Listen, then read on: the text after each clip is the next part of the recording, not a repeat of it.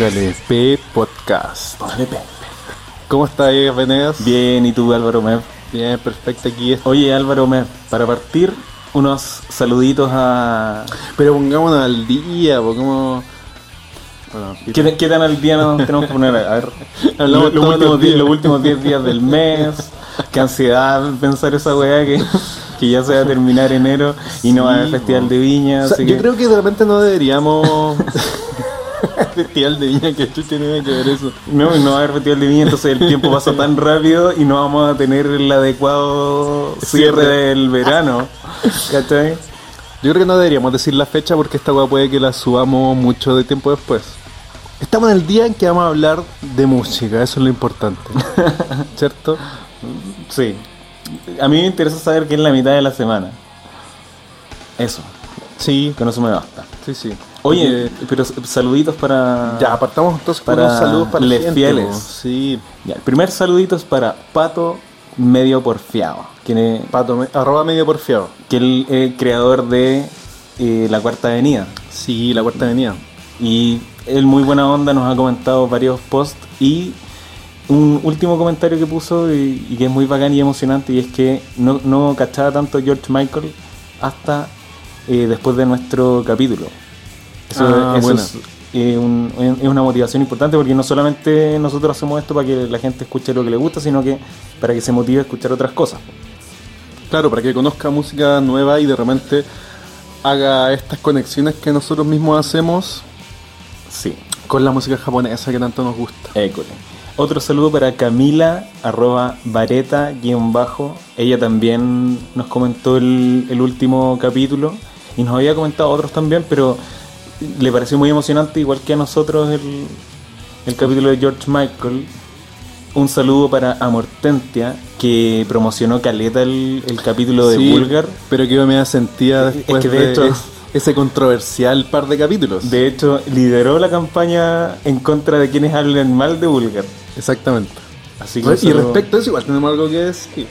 Sí. Yo es que nosotros igual ese día estábamos súper... ¿Cómo decirlo? Estábamos con... con, con rabia. Y como ser. que ese- esos dos discos puede ser que sean los que menos nos gustan. Pero después nos dimos cuenta que guarda mucho... Que hay cosas que podemos destacar igual. Sí, destacamos mucho más cosas de las que destacamos en ese momento. Sí. He vuelto a escuchar esos capítulos y me, y me pasa que de repente digo, "Mm, esto igual está bacán, pero no cambio tanto mi opinión, la verdad. Yo cambio mucho mi opinión respecto de especialmente Six Ugly. Y que eso igual se voy a relacionarlo al tiro para tirar los comentarios. po. Eh, por ejemplo, para la Chinchoku, que también es alguien que nos comenta harto, que puso en el post de Vulgar, a mí me gusta mucho Ugly y Umbrella. Y estoy de acuerdo, sabéis que yo después de haber reescuchado ese, ¿Quién puso ese- eso? ese EP, Chinchoku. Ah, sí, un saludo también para ella. Em, sí, pues también me di cuenta que me gusta mucho más que lo que yo pensaba, especialmente Umbrella y su coro, y que creo que estaba demasiado... eh, yo creo que igual tiene, tiene algo emocional conmigo ese disco, porque fue de las Mm. cosas que, que escuché ahí en el momento, justo cuando salieron, Sí. y con Búlgara. Oye, y también algo que nosotros conversamos en esos capítulos, esos son los discos en los que se hace conocido Diren Grey acá, ¿cierto? Es algo que... Es como esa es la época en que O sea, yo- se yo- empiezan a vender cosas en el euro de Diren Grey. Puede ser que hayan empezado antes, pero yo empecé en esa época a escuchar Dylan Grey, por ahí por el Que tam- 2002-2003. También me, me- me llegaron otros comentarios de gente que cachaba de Irene Grey por esa época en específico y como relacionándolo con el agro. Y en ese capítulo nosotros hablamos de que Diren Grey igual estaba haciendo el esfuerzo de vincularse con el mundo occidental sin todavía hacer una gira como lo hizo más adelante. Claro. Entonces, Sí. también es verdad, pues como la época en que se acercan más al otro mundo. ¿cachai? Exactamente. Sí. Que es algo que, que fue más o menos discutido por nosotros en ese capítulo. Entonces, un saludo para la Chinchoku y también algo bacán es que ella no cachaba mi Harukochi y con el Ah, podcast sí, po. la descubrió y le gustó harta. Otro saludo por Abakemono, que dice, recién Diego. los pillé, la mejor wea. Sí, Gracias, un tatuador para que lo busquen, Bakemono tatuador. Después para Da- Dainis.dreamer, arroba Dainis.dreamer, que dice, siempre he sido la única a la que le gusta Six Ugly. Bueno, después de haberlo revalado ya no era la única, en realidad. es que sabéis que Mr. Newsman, yo encuentro que es súper buena, súper buena canción. Y, eh, ojo, igual, el capítulo hoy día tiene harta relación con Dylan Gray, así que Sí. no es por nada, esto no, no estamos saliendo tanto, quisiera Sí. igual darle... Esta es como la clase de la ayudantía. eh, Claro. antes de ver los contenidos densos. Entonces sí, po, em, Six Ugly, yo le agarré caleta de cariño. ¿Sabes qué? Yo creo que recordé el cariño que tenía por ese disco porque Mm. yo recuerdo después que en esa época, cuando tuve en mis manitos el DVD pirata del Six Ang- eh, Five Ugly Kingdom, el en vivo, yo disfruté mucho ese DVD a pesar de que suena mal. Suena ese. DVD no suena muy bien a nivel técnico. Y ahí yo vacilaba ese DVD caleta. Era mi, mi conexión como con el grupo así lo más potente posible porque lo estaba viendo en vivo. Yo creo que eso es lo que hizo cambiar tu apreciación, que reconectaste, porque a mí no me pasa eso, yo no tengo esa relación que tenéis tú con, con esos discos. De hecho, para mí hay como el momento en que los conocí, que fue con Yokan, pasaron muchos años y como que los conocí con otras cosas, entonces no tengo ese tipo de conexión emocional con, con Six Ugly, entonces no, yo no tengo grandes... Grandes recuerdos. Lo que sí, y que lo comentamos igual en el podcast, hay cosas que me gustan de ese disco, pero como. Quizás son cosas de producción. Como gestos de producción. Sí, sí, cuestiones como, por ejemplo, el, el- el principio de Ugly me gusta harto. Esa batería. Claro. E- ese tipo de cosas me gustan, pero en general no encuentro que sea.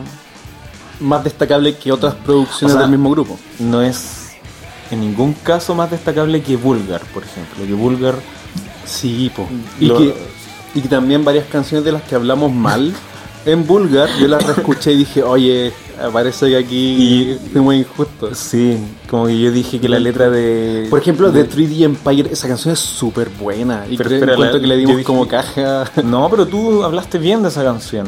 Qui- quizás hablaste muy mal del video del, del remake.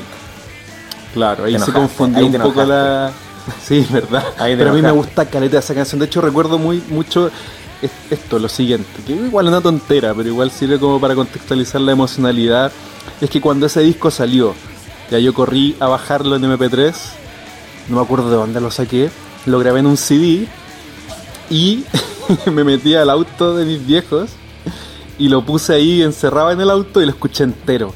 Y recuerdo ya mucho volumen adentro del auto. Y cuando sonó 3D Empire,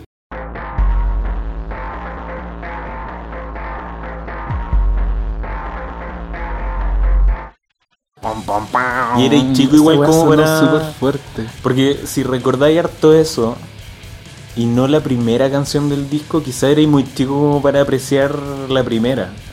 Que Claro, es- primera- súper oscura, po, Audience Killer Loop. Sí, esa me costó que me gustara. Me, empezó a gustar mucho después. Y claro, o sea, sí es, es impactante igual el cambio de ánimo a la segunda. A mí todavía Claro. no me gusta, pero pero Es sabes que no sé, es súper curioso. Yo creo que eh, el fenómeno que nos ocurrió cada cierto grabábamos. tiempo, cada cierto tiempo uno va como encontrando canciones que antes no le gustaban y que ahora le gustan las mucho. sí. Y me ha pasado últimamente que, que con, con 3D Empire, en el verso, me gusta mucho como unas frases. Pero es, es una cosa que me llega así como muy flash. Claro. Pero no logro apreciarla tanto. Y la que sigue tampoco, pero bueno, eso ya. Sí, pero sí es que al final yo creo que un Hay disco que- mucho mejor de lo que lo valoramos. Mm. Y igual pa- a El, pesar el Six Ugly y Vulgar. Sí, po. y por el pesar de la gente que vaya a escuchar ese podcast porque le gustan esos discos. ¿ya? Mm. Pero yo creo que de aquí en adelante ya los próximos que hablemos de Diren Grey van a ser muchas flores porque ya de aquí en adelante nos gusta casi todo así Sí, mucho. es difícil que algo no. ah, Es difícil que, que algo nos llegue a decir que la música es fea. Como Claro. fue como algo, un concepto, una palabra con el cual describimos harto de Six Ugly. No, porque igual yo lo describí eh, de esa manera súper consciente de que ese era el concepto del disco, no porque en el fondo sea feo en sí, sino que la propuesta estética era como respecto de la fealdad, entonces la producción es como fea, pero eso no significa que sea eh, necesariamente malo, algo malo. Mm. Bueno, igual eso lo, lo hablamos a propósito de por qué no lo vinculamos tanto con el New Metal. po. El New Metal no tiene ese tipo de producción. Claro, el new metal es mucho más gringo en el sentido de que todo al chancho, todo tiene no, que y sonar todo suena y todo suena bien, po. Claro. Como es, es buena producción. Oye, pues entonces Otro son- saludo para es, ah, más saluditos. Sí, Silvia Alejandra García Solano, que nos puso que Vulgar es muy bacano. Y no- comparte muchas fotos muy bacanas de Kyo. Sí, sí, comparte constantemente material bien bueno de Kio, como si alguien quiere tener una colección así gigante de, de Kio, de fotos así muy especiales, tiene el Instagram de Silvia Alejandra García Solano. Luego Perru No, que nos dice el vulgar no te da respiro, es la verdad. ¿Ya? No te da respiro. ¿Es Entonces, chiquillos, si alguien, si nos queda algún si saludo, algo, no te da, si algo no te da respiro es vulgar. Si nos queda algún saludo de lado, ahí vamos a estar en los próximos capítulos recortándoles. Ya ya que en el fondo aquí como que estamos recopilando los saludos de los últimos podcasts, por cierto, Sí, pues. que hemos estado revisando. Sí.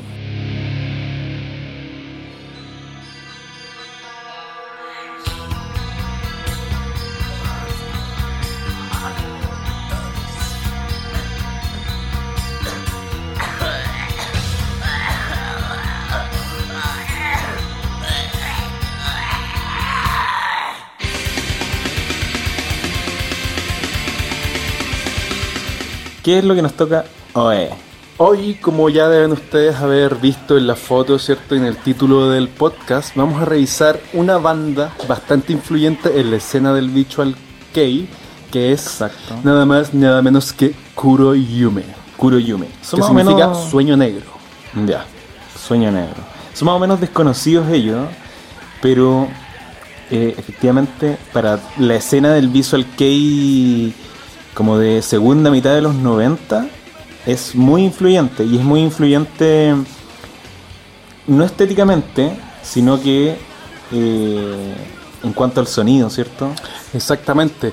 Eh, ellos tienen o marcan eh, desde sus inicios eh, una estética sonora muy especial que podemos nosotros fácilmente, y ahora en este capítulo vamos a estar ubicándolos en muchos grupos que nos gustan y que son mucho más conocidos o y o más exitosos durante el tiempo con ese género.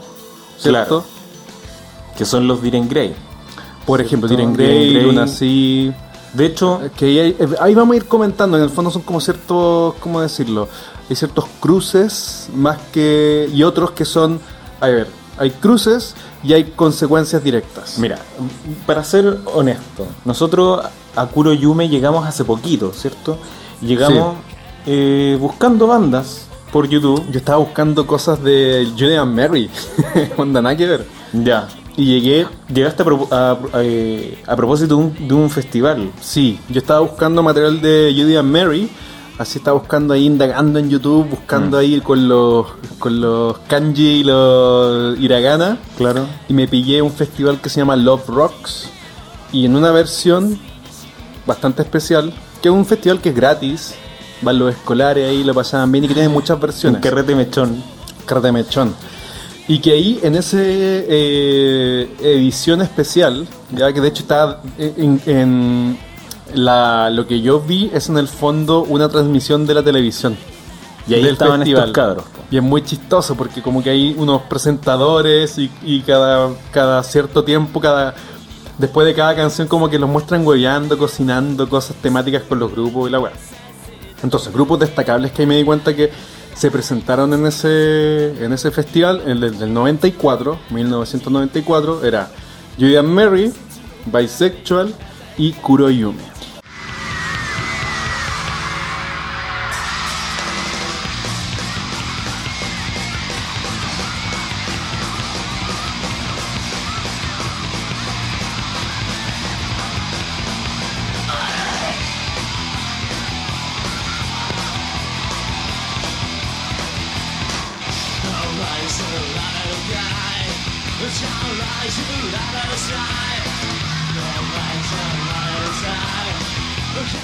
Y es chistoso porque se ven muy nerviosos, especialmente el Muy vocalista. chicos. Y ahí, como, ¿quiénes son, ¿quiénes son estos, estos lolos? Nos pusimos a buscar quiénes eran Kuroyume y, y en, y en esa y en ese análisis de las distintas canciones, cachamos que tenían demasiada cercanía con lo que Diren Grey iba a hacer más adelante. Así, yo creo que más o menos eso fue lo que encendió como la alarma. Como la alarma y es como a ver qué onda estos locos. Y llegamos a eh, Kuroyume, una banda muy influyente y, y con súper buenas relaciones, así como una banda con buenos contactos. Es curioso también, y lo vamos a comentar, por qué no es más famosa, ¿cierto? Claro. Y llegamos a que son una banda de Nagoya y que y son fundadores de un movimiento del Visual Kei. Exactamente. Es como un subgénero del Visual Kei que es el Nagoya Kei. Fundada en 1991, eh, Kuroyume fue una banda que al principio, como todo grupo, tuvo hay algunos cambios de, de integrantes, pero que finalmente fueron tres los que se quedaron como estables. Y esos tres que se quedaron estables eran vocalista, guitarrista y bajista. Es decir, nunca en su historia tuvieron un baterista estable. ¿Ok? Puro gallos de sesión. Exactamente. Luego, después de unos años de actividad, eh, se vuelve un dúo. Ya que no, no me acuerdo si se va el bajista o el, o el guitarrista, pero quedaron como dúo. Sí, mira, ¿ya? la banda se desarrolla la primera mitad de los 90. Esa, esa es más o menos su época donde sacan todo lo que es, Es visual, influyente. lo que es visual influyente y, y después el 99 como que quedan en, en un hiatus y luego 10 años después, el 2009, anuncian que se separan. Claro, Pero el después 2010, de o sea, un año después de decir que se separan, reactivan la banda, pero ahí sí como un dúo. Claro, son el vocalista y el bajista quienes continúan con la banda. ¿Ya? Qué cosa interesante, o bueno, en realidad, ¿quiénes son? Está conformada por un chiquillo que se autodenomina Kiyoharu, ya que cachamos ahí que era su apellido, a diferencia de, de la mayoría de los artistas del bicho al que se ponen apodos, acá Kiyoharu es el apellido de este men. Y Hitoki, quien es el bajista del grupo. Además, el integrante que se va es Chin. Oye, espérate, sobre los los apodos. ¿Cómo se llama Hyde? Jai se llama Hidetaka, una wea así. Hide- Hidetaka Nakataka. No, a ver, se llama Takarai Hideto. O Hideto Takarai. Gak, por ejemplo, también se llama Gak. Pero su. O sea, cómo se pronuncia Gak en japonés es Gakuto. Ah, y, él- Gakuto. y se puso ese. Entonces están estos, estos muchachos, estos dos, vocalista y bajista, y un guitarrista, ¿cierto? Exactamente. Ya. ¿Qué es lo importante y qué es lo que vamos a cubrir durante este capítulo? Vamos a cubrir toda su época eh, visual, es decir, toda la época que nosotros encontramos y que, bueno, no, no solamente nosotros, sino que a nivel como práctico de su sonido, se nota que fue influyente en muchas bandas que siguieron, que le siguieron y que continuaron con el género cuando este ya había sido, digamos, desbandado. Mm. Ya, entonces vamos a cubrir los años desde su formación en el 91 hasta el 94, que es cuando lanzan uno de los EP que yo encuentro que tiene algunas cositas demasiado importantes como para Diren Grey, especialmente. Sí. Sobre eso, i- igual yo creo que. ¿Y por qué es tan importante Kuroyume? Esos, esos son los años en que se establecen las bases del Visual Kei, ¿cierto? Exactamente. O sea, las bases del género Visual Kei, porque tenemos a finales de los 80, ya hemos mencionado Ex Japan, Los antecedentes. Dear Langer, Den, que son, claro, los antecedentes y es la primera ola de Visual Kei, pero no, pero no reconocida como tal, sino que son varias bandas como glam, otras más cercanas al punk, otras más cercanas al heavy metal. Eh, de hecho, el Visual Kei, eh, si tú vas viendo las bandas, no todas tienen un estilo musical en común. Pues, sí. Exactamente, tienen sus espe- cosas especiales y eso hace que el género sea tan, en el fondo, rico. al Es que final. claro, es el, el Visual Kei es un movimiento eh, que es complejo. Estético, claro. Y es, porque es complejo porque es estético, es visualmente y musicalmente son bandas que, que. Claro, y en todo caso es como varias manifestaciones de post-punk, varias manifestaciones de, de rock alternativo como de principios de los 90. Exactamente. Y que Kuroyume igual tiene harto de eso. Y aquí yo creo que lo interesante del sentido de, de destacar este capítulo, en este capítulo, digamos, como consecuencia del capítulo de Luna Sí, ya que Kuroyumi es con- eh, contemporáneo Eso, a Luna. eso sí. quería que... Eso es súper importante porque ahora que escuchemos las canciones vamos a ver que ambos son visual, ambos son del mismo movimiento, pero el sonido, cada uno tiene cosas que en algunas canciones se, digamos, se prestan entre comillas, pero hay otras canciones que se salen totalmente a lo que hacía un grupo del otro. Mm. Son contemporáneos, no solamente a Luna sí, Ciel también. que yo creo que Luna sí debe ser sí o sí el grupo más influyente del Visual Kei. Claro, a nivel de relaciones, de discos. Porque ellos sacan un disco el 91 y ese disco ya es importante para todas las bandas que siguen. po. Claro. La otra banda, el Arkansas, que son los lolitos de Osaka que se están formando el 91 también. Exactamente. Em, Oye, ya que mencionaste Osaka, mencionemos el- el- aquí, digamos, la, el- la gran cuestión geográfica que, que hemos comentado antes Sí. respecto del Visual, porque Visual, Mm. Kei, generalmente se le llama al movimiento que proliferó desde Osaka y desde Tokio. sí, E- el Visual Kei es eh, igual es un movimiento que, que surge a finales de los 80 y que tiene esta y que se desarrolla principalmente en, en estas dos zonas, ¿ya? que son Osaka y Tokio. Y tenemos a los Kuroyume que son de Nagoya. Y- Nagoya.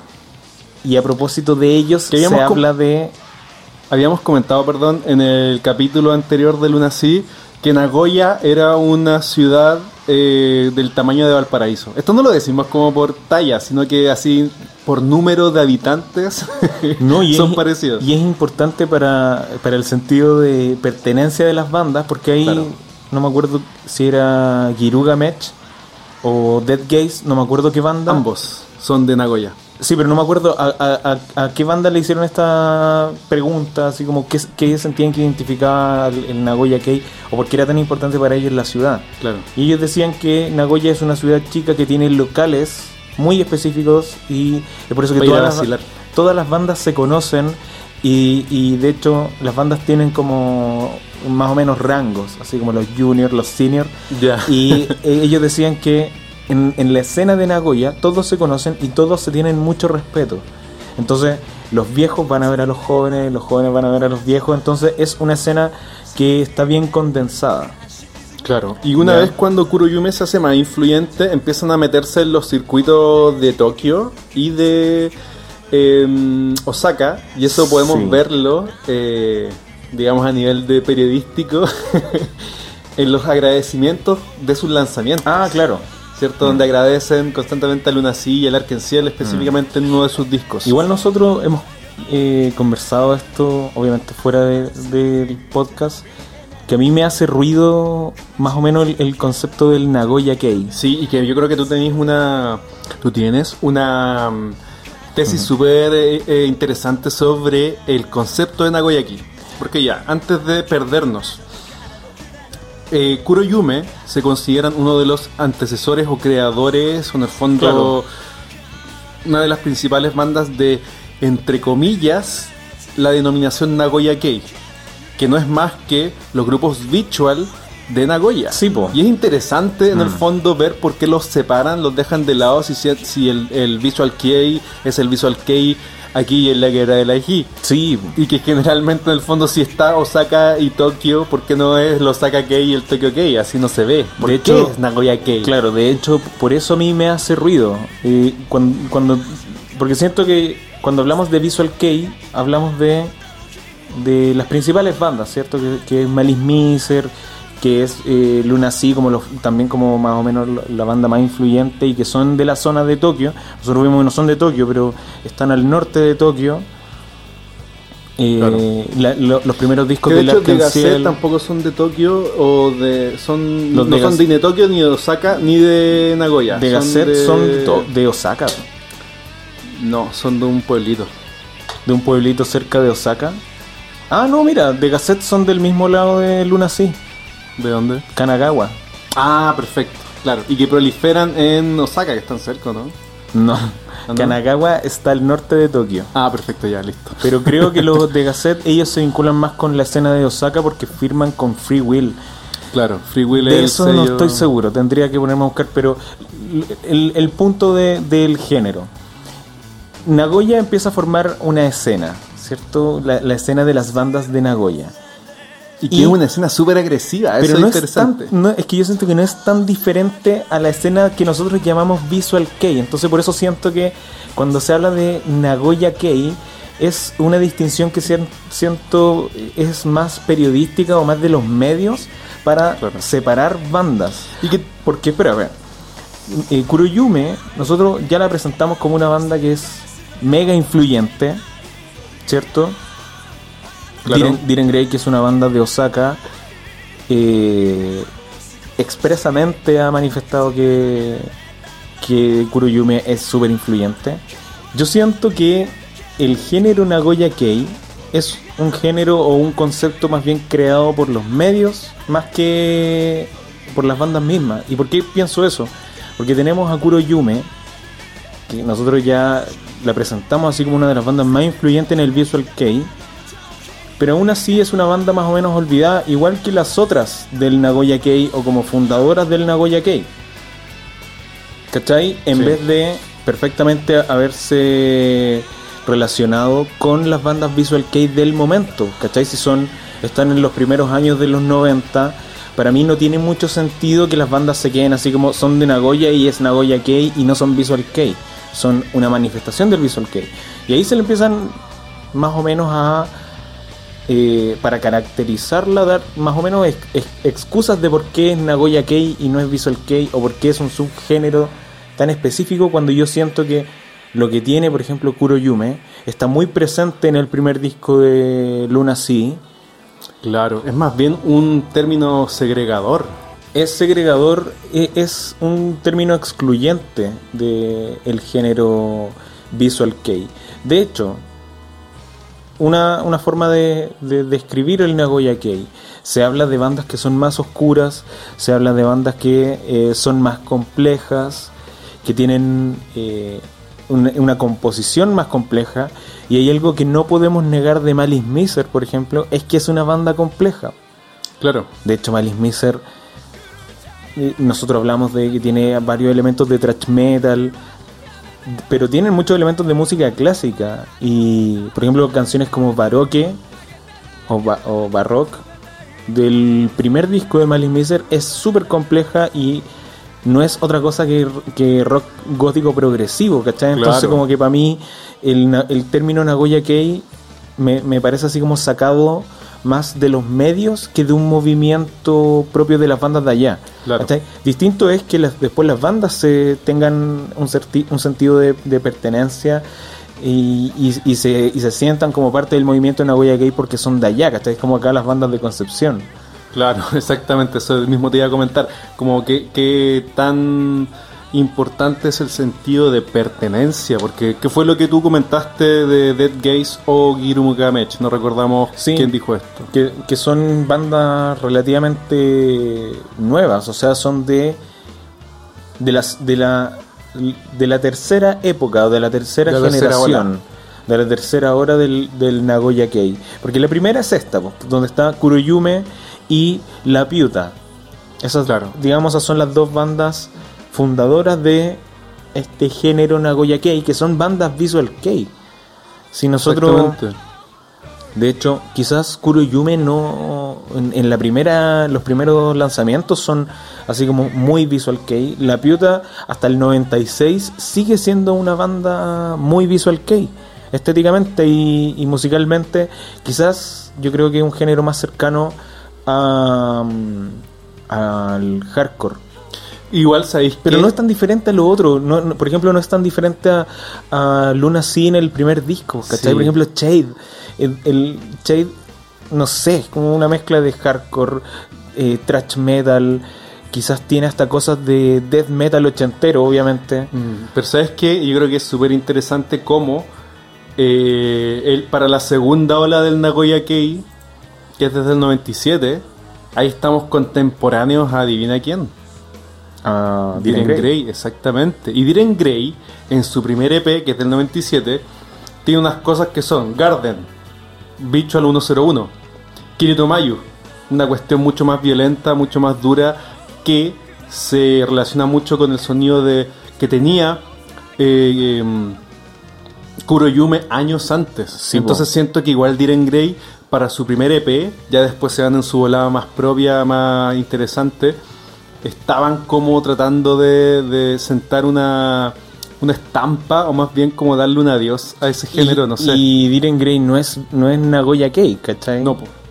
Pero hablemos al tiro de eso. ¿Cómo se relaciona? ¿Por qué decimos tanto Diren Grey Ah, y Kuroyume?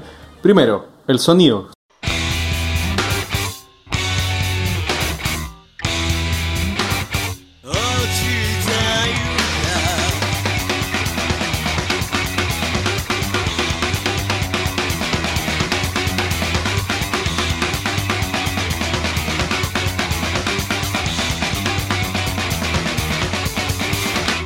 Primero, el sonido.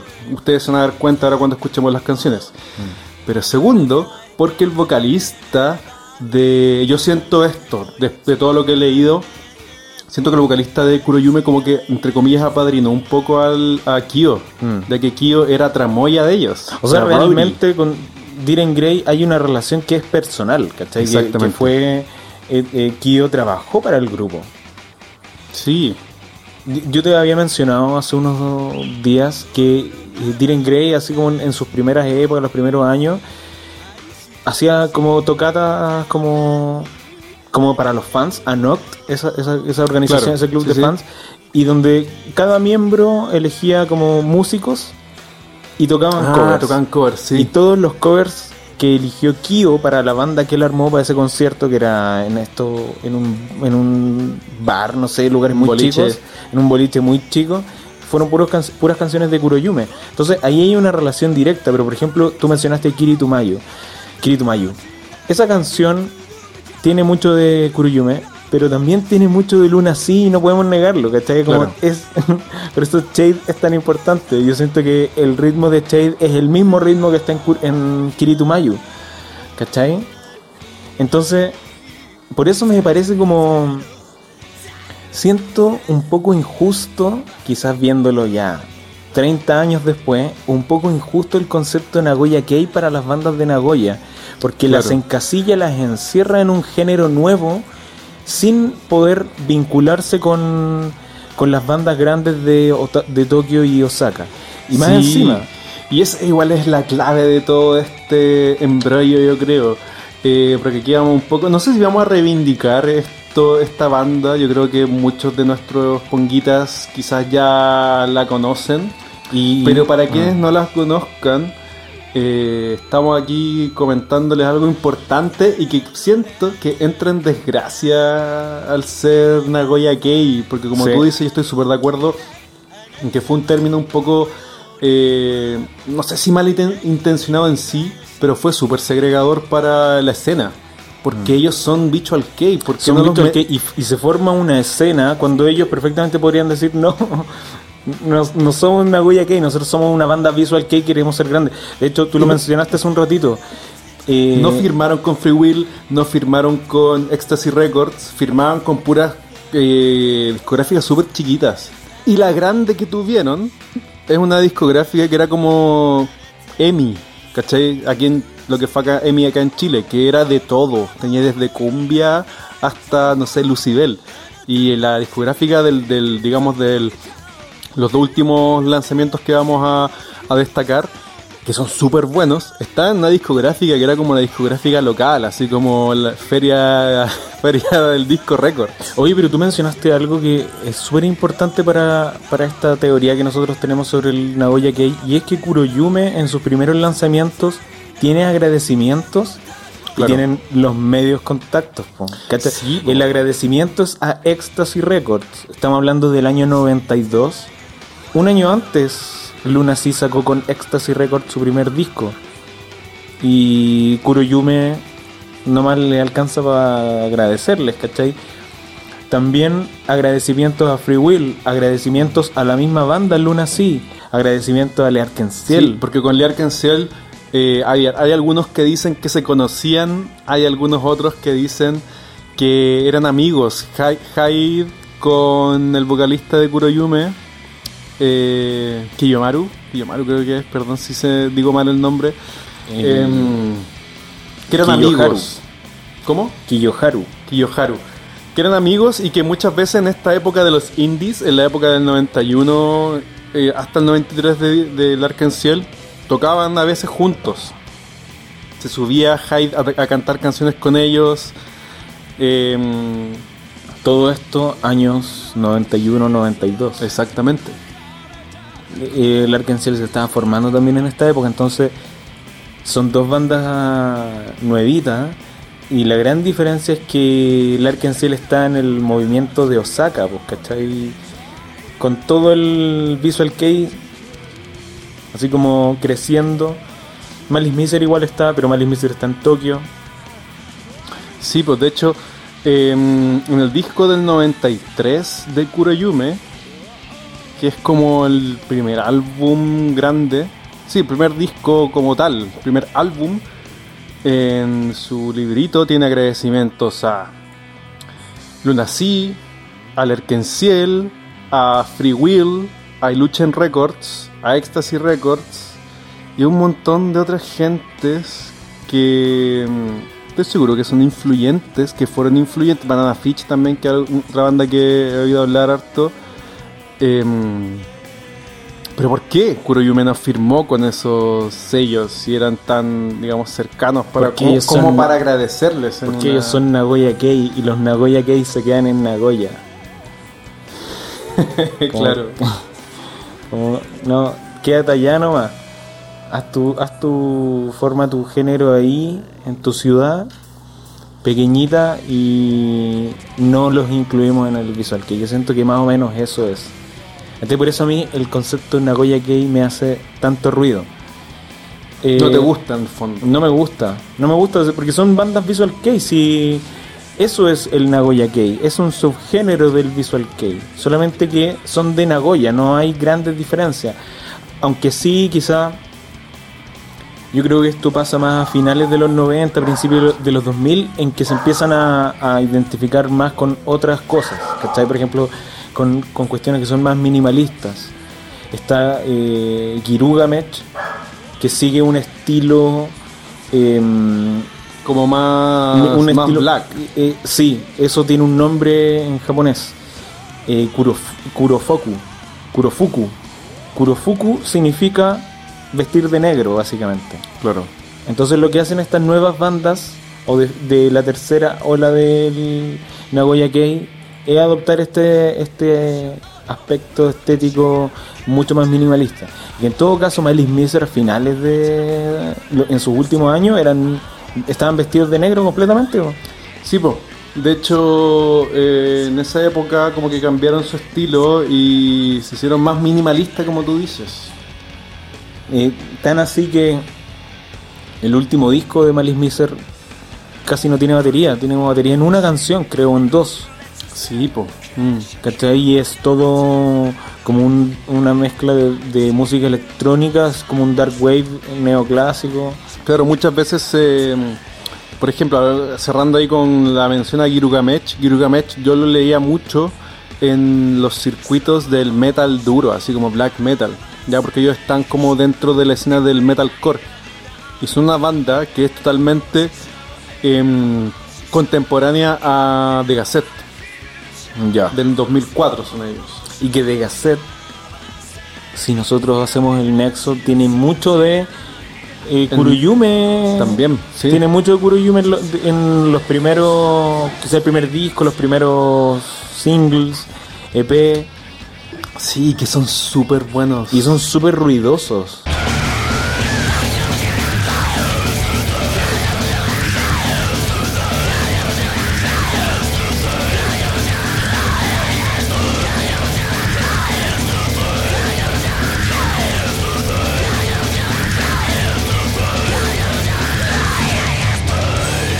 Claro, ellos tienen una propuesta estética sonora, los de Gazette, que yo creo que está súper buena, porque obviamente no creo que no hayan tenido los medios para grabarse de mejor calidad. Hay ahí una, una decisión de tener esto como garage, esto bien sucio, esto bien Sí. cochino en el Bueno, sonido. igual también, por, el, por los años en los que se forma de Gazette, puede tener que ver con, con lo que estaba haciendo Diren Grey en esa época. Pues si Diren Grey el 2002 saca Six Ugly, que es súper ruidoso, Claro. tiene esta cuestión garage. Nosotros hablamos de Fugazi, que es una banda post-hardcore que tiene harto de esto bien ruidoso. Yo siento que la influencia de Six Ugly en The Gazette eh, es evidente igual. Claro. Y siento que eh, Kuroyume no es tan ruidoso en realidad. Es que lo que le había comentado fuera de micrófono hace un rato, antes de empezar. Siento que el valor que tiene Kuroyume más que su sonido como tal es como usan sus estructuras sonoras. ¿Ya? Y eso que vamos a empezar, y eso es algo que vamos a empezar ahora a ir analizando. ¿Ya? ¿Qué fue haciendo Kuroyume en su discografía partiendo con el año 1992?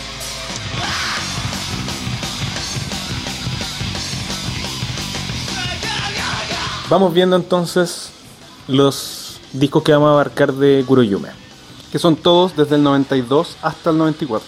Ya. O sea, la primera, la- la- di- diríamos la época influyente de Kuroyume. Porque después más o menos cambia, cambia un poco el estilo y sabemos que más o menos se pierden ahí. Exactamente. Bueno, el primer single que sacan, eh, lo sacan el 20 de julio de 1992 y lleva por nombre Chusetsu, que significa aborto.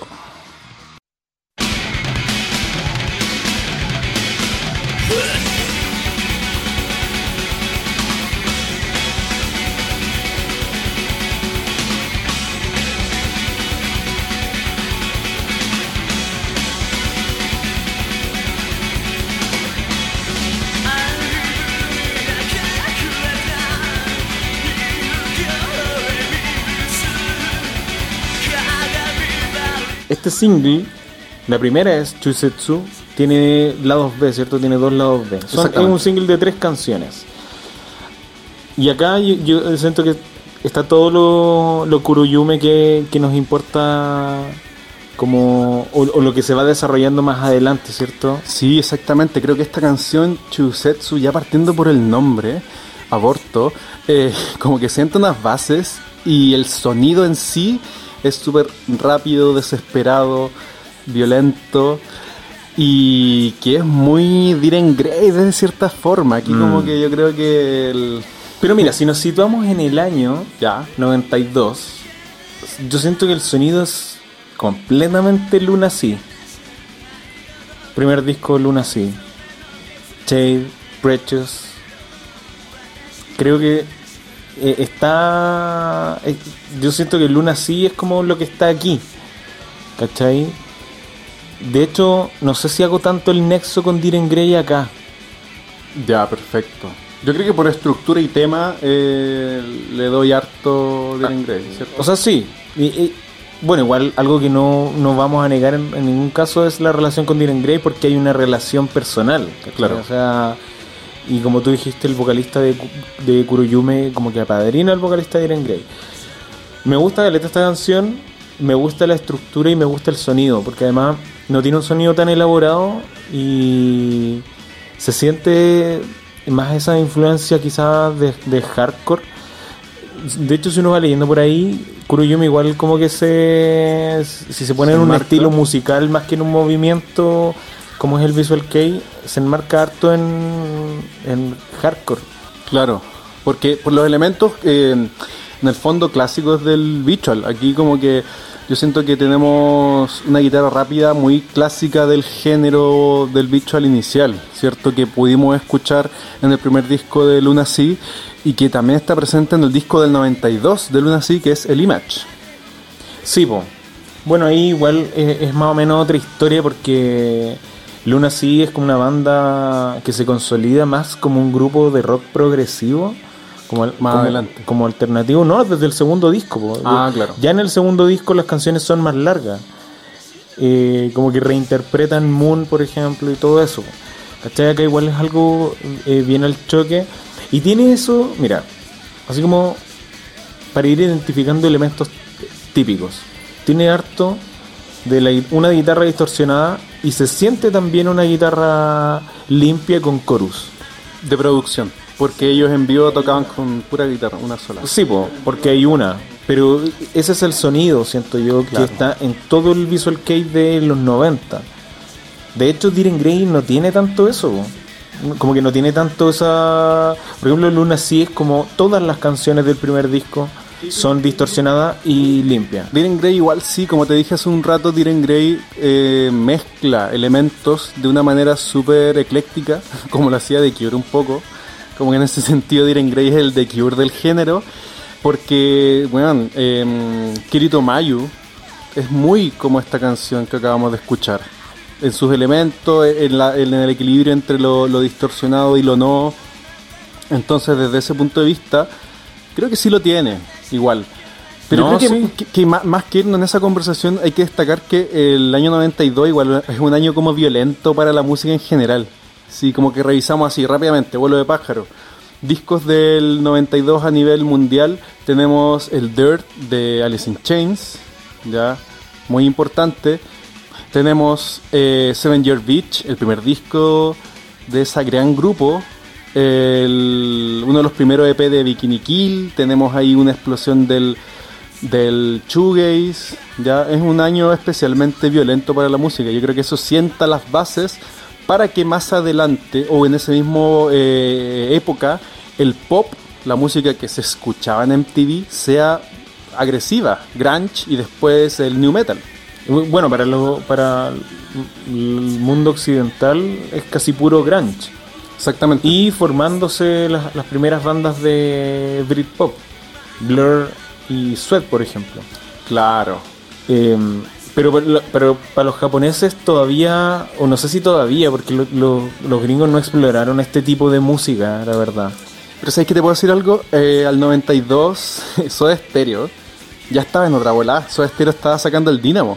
Y como habíamos dicho antes, en más de una ocasión, eh, Soda Stereo tiene mucho del, del Visual Kei en unas bases así súper Ah, profundas. sí, y estamos sí. hablando de discos del 86.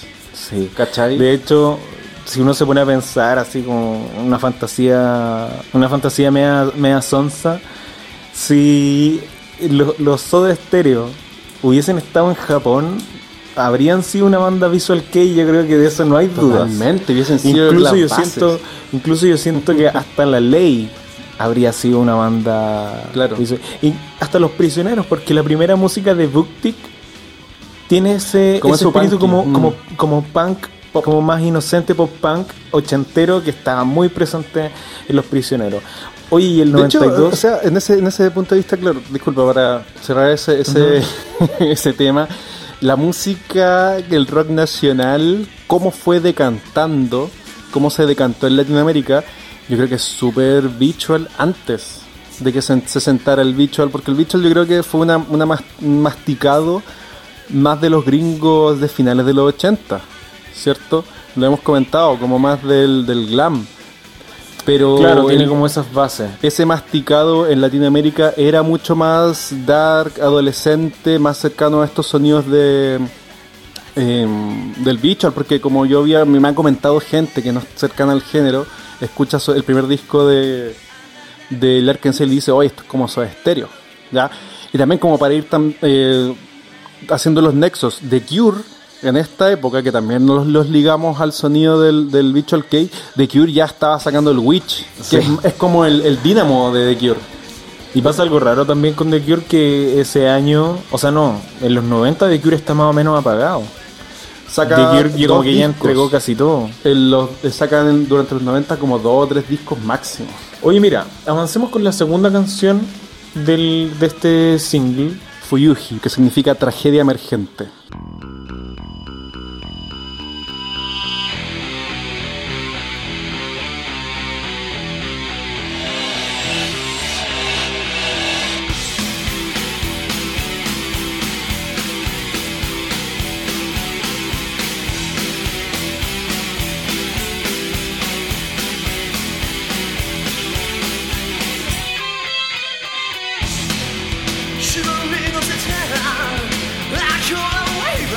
Esta canción me gusta mucho cómo comienza y siento que tiene un inicio muy...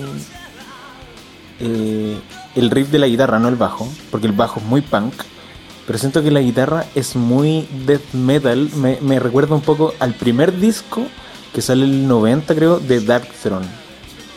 El riff de la guitarra, no, Sí, porque el, rest- razón. el resto de la música es muy, es muy punk y es muy ochentera. Y sabes que tú hablabas a propósito de eh, Soda Stereo y Larkin Ciel. So, eh, Larkin Ciel en el primer disco y en esta canción siento que hay muchas cosas como de heavy metal inglés clásico. Hay muchas cosas de Iron Maiden, siento yo, en las guitarras. Sí, puede ser que yo. ¿Sabes Es qué? es que yo he escuchado, por ejemplo, gente que escucha el Ciel y tiene como dos, como tres cosas, así como que lo sienten muy post-punk, lo sienten muy progresivo, pero tiene partes que son muy de heavy metal clásico, que yo siento que no es, por ejemplo, el, vínculo que nosotros hacemos con Luna sí que es más hardcore. Sí, mira, ahí no sé si mirarlos tan en menos porque no sabemos así a, ciencia cierta cuál era la música que se escuchaba de Occidente en Japón en esa época. Sería bacán si algún ponguita cacha ese dato y nos pudiese eh, decir. Pero yo, así como a, eh, viendo, viendo los antecedentes, siento que es el más masticado de las bandas que se escuchaban en Japón como Ex Japan, más que sentir que ellos escucharon a bandas latinas, por ejemplo. Mm, O o quizá- sea, sí, po, eh, Aunque además, pues además que entró el, el, el Dark Wave con potencia a Japón, porque no? No, Sí, es muy probable, pues Mm. Si, las bandas inglesas góticas de los 80 o Dark Wave, yo creo que en todo el mundo se estaban escuchando un montón. po. El glam también. Por eso Ex Japan eh, como que adopta el glam y, lo, y, y adaptan el glam a, su propia cultura. Po. Como todo lo, Claro. del, lo del teatro kabuki y todo eso. Yo creo que eso es la gracia de, la- de las escenas en Japón, pues, ¿cachai? Que adaptan es- esos géneros a su propia cultura. ¿cachai? Pero musicalmente yo siento que, de, de hecho de este pe yo creo que es la que menos me gusta. En serio, yo encuentro que es súper buena, súper No, sí, me gusta harto, pero no me gusta tanto como la primera y la tercera canción, porque siento que acá hay mucho como de heavy metal clásico y siento que no, no es tan única como las otras. Ah, perfecto. ¿Cachai? Ya. Pensemos aquí que eh, este Chusetsu es la carta de presentación de Kuroyume, la cual, cual continúa con In Sky.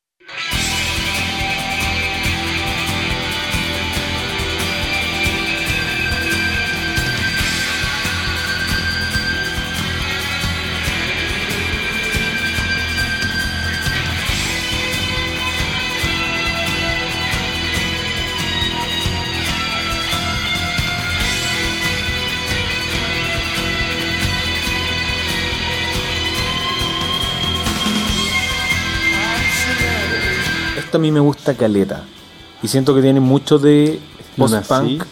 eh, Es súper luna así igual. Como ese de entrar como pa con todo. Mira, esa tiene una guitarra distorsionada y tiene una guitarra acústica.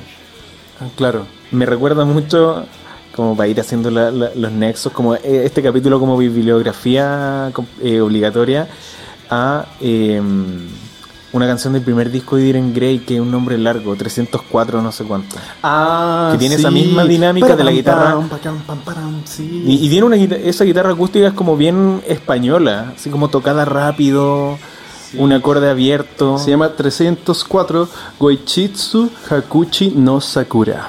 Bueno, es, es curioso ese, ese nombre porque Kyo después saca un libro de poemas con el nombre, o sea, con una canción adaptando ese nombre. Y después Sukekiyo tiene una canción con un nombre similar, como si fuese una historia. Claro, cuando revisemos ese disco ahí vamos a entrar a profundidad. Me, me gusta esta canción porque me gusta eso de como un post-punk y rock gótico, quizás como más progresivo. Y también como un ritmo más pausado, no la siento tan punk, la siento de verdad más alternativa, como una canción más única, ¿cachai? De hecho, entre la primera y esta me gusta mucho más esta, siento que esta es la mejor del, del single. Sí, tienes razón. O- O sea, yo creo que ahora escuchándolas, volviendo a escucharlas, creo que concuerdo con que la primera y la última, la 1 y la 3, son las mejores. La- las que te dejan, digamos, más, eh, más nutritivas. Te, te dicen mucho más de lo que sigue más adelante en el género. Sí, es verdad.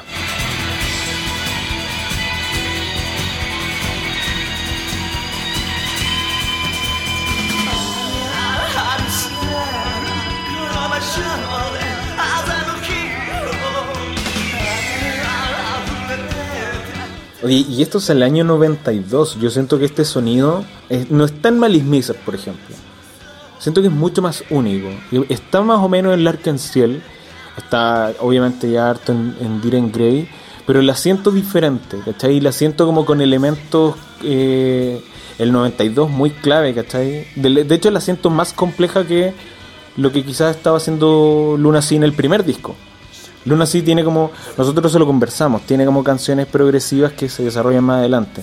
Pero esta canción la siento como en el año 92, primera mitad del año 92, la siento muy única, muy especial y que entrega mucho al género. Sí, es un, un gran primer single para una banda. Luego, a final de ese mismo año, el 25 de diciembre del 92, en la Natividad del Señor, La natividad, claro, del niño Dios. lanzan el primer mini álbum que eh, es un demo que ellos hicieron, que lo remasterizaron y lo sacaron como un mini álbum, ¿ya? Que se llama Ikicheita Chusetsuji. ¿Y qué significa eso? Significa el aborto de un niño. Chuata. Continúan con su tema, sí, livianito los Livianito. cabros. Entonces, generalmente, eh, durante este eh, mini álbum, em, tiene algo muy especial en todas las canciones en general, que cambian harto de pasajes lentos, medios de balada, a pasajes rápidos, brutales, ¿ya?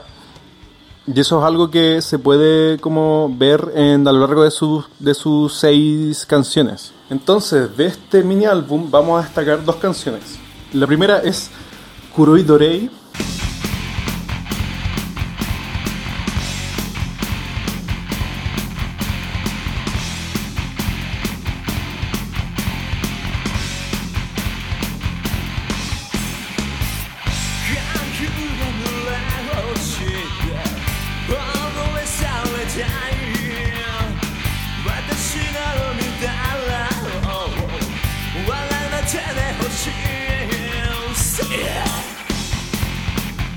Kuroi Dorei significa equipaje loco o equipaje extraño o carga eh, insana, ya como llevar algo eh, raro contigo.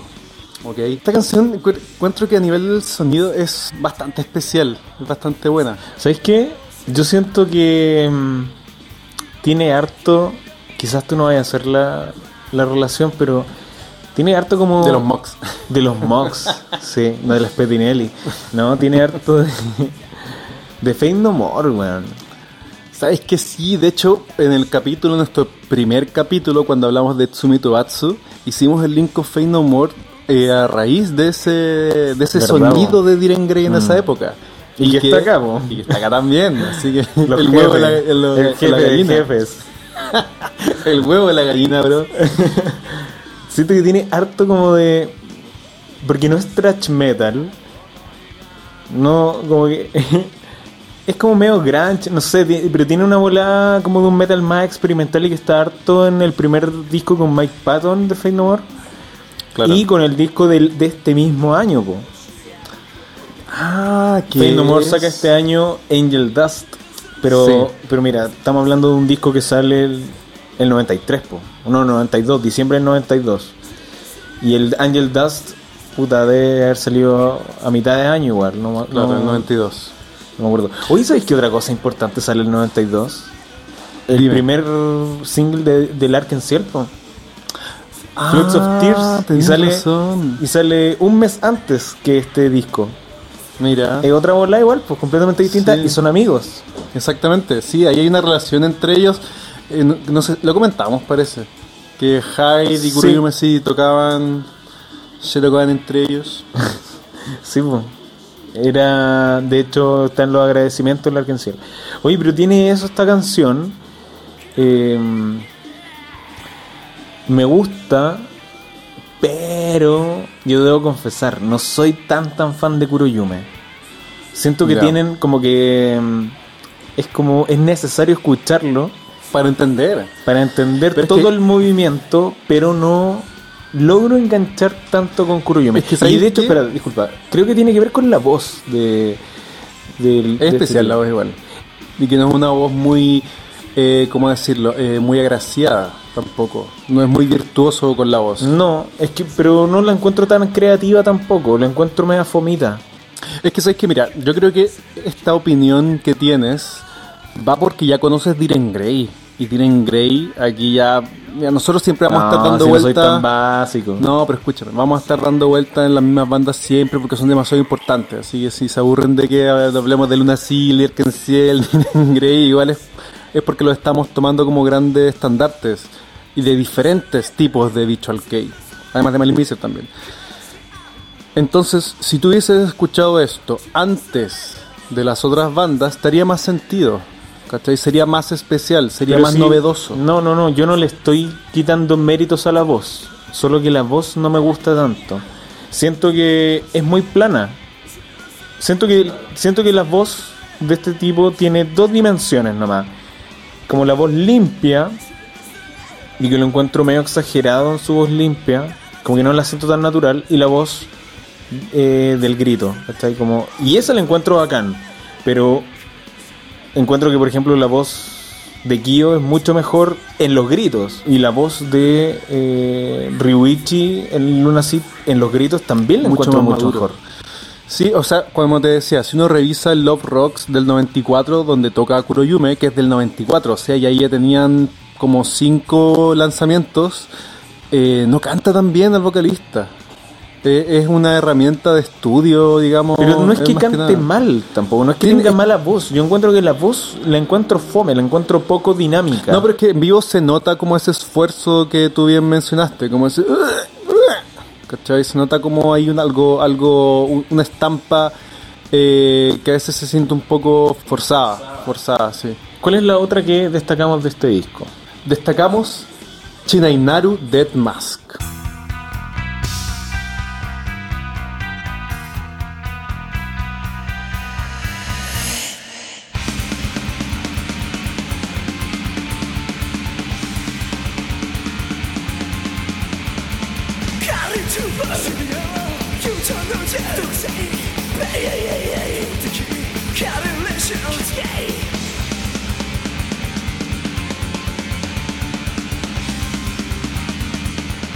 Es buena esta canción. Esta canción es como el himno del grupo. Yo he leído en los foros, en, en la internet, que es como, oh, sí, esta canción es importante. Y al, al punto de que ellos la regraban en el primer álbum larga duración. Mm. Esta canción, el título significa Queride Dead Mask. Mm. Es como, para repetirnos todo el rato, es como la Shade de Luna Sea, porque no es la más famosa de ellos, po. No, no es la más exitosa tampoco. Claro. Porque de hecho es algo que nos vamos a abarcar, pero para mencionarlo ahora, Kuroyume más adelante gana un MTV Video Music Award por una canción del 96 que es Pistol, de un disco Que es otra del onda. disco del 96 que es otra onda y eso ahí ya ellos son más exitosos, ¿cachai? Sí, pues de hecho, eh, el, eh, eso es importante. Nosotros vamos a cubrir toda su época más visual, porque ellos después tienen una carrera de otra onda, después de, de lo que vamos a cubrir nosotros. Pero yo siento que, mira, en el 92, tú teniendo por un lado todos los discos que salieron en esa época del visual, una canción como Chinainaru eh, Dead Mask te presenta algo súper especial. Es como que podéis tener ahí tu himno agresivo, por otro lado tu himno más progresivo, por otro lado tu himno más, más melancólico. Entonces es un elemento del puzzle Visual Kei importante e interesante. Oye, y sobre la historia de Diren Grey, antes Diren Grey se llamaba Lazadi. El bajista de esa banda se llamaba Dead Mask. Claro. Ese era el nombre de él. Quizás también eso es una Un antecedente. un antecedente de, de la importancia de esta canción. Me gusta, mira, ¿sabes por qué creo que es tan importante? Porque tiene todos los elementos. Esta canción sí que tiene todos los elementos del Visual Kei. La guitarra parte con una, una guitarra oscura, muy cercana a The Cure, ¿cachai? Así como al, al rock gótico de los 80. Y luego se consolida con una canción que es más hardcore, muy parecida a Sun de Diren Grey, pero también hay muchas canciones que tienen este, este, estos ritmos frenéticos. Claro. Y aquí está también lo que yo te decía hace un rato. pasa de pasajes lentos, eh, reflexivos, a, a elementos, a momentos agresivos así constantemente. Tiene esa cosa como de jugar con los tiempos y los tipos de sonido en una misma canción.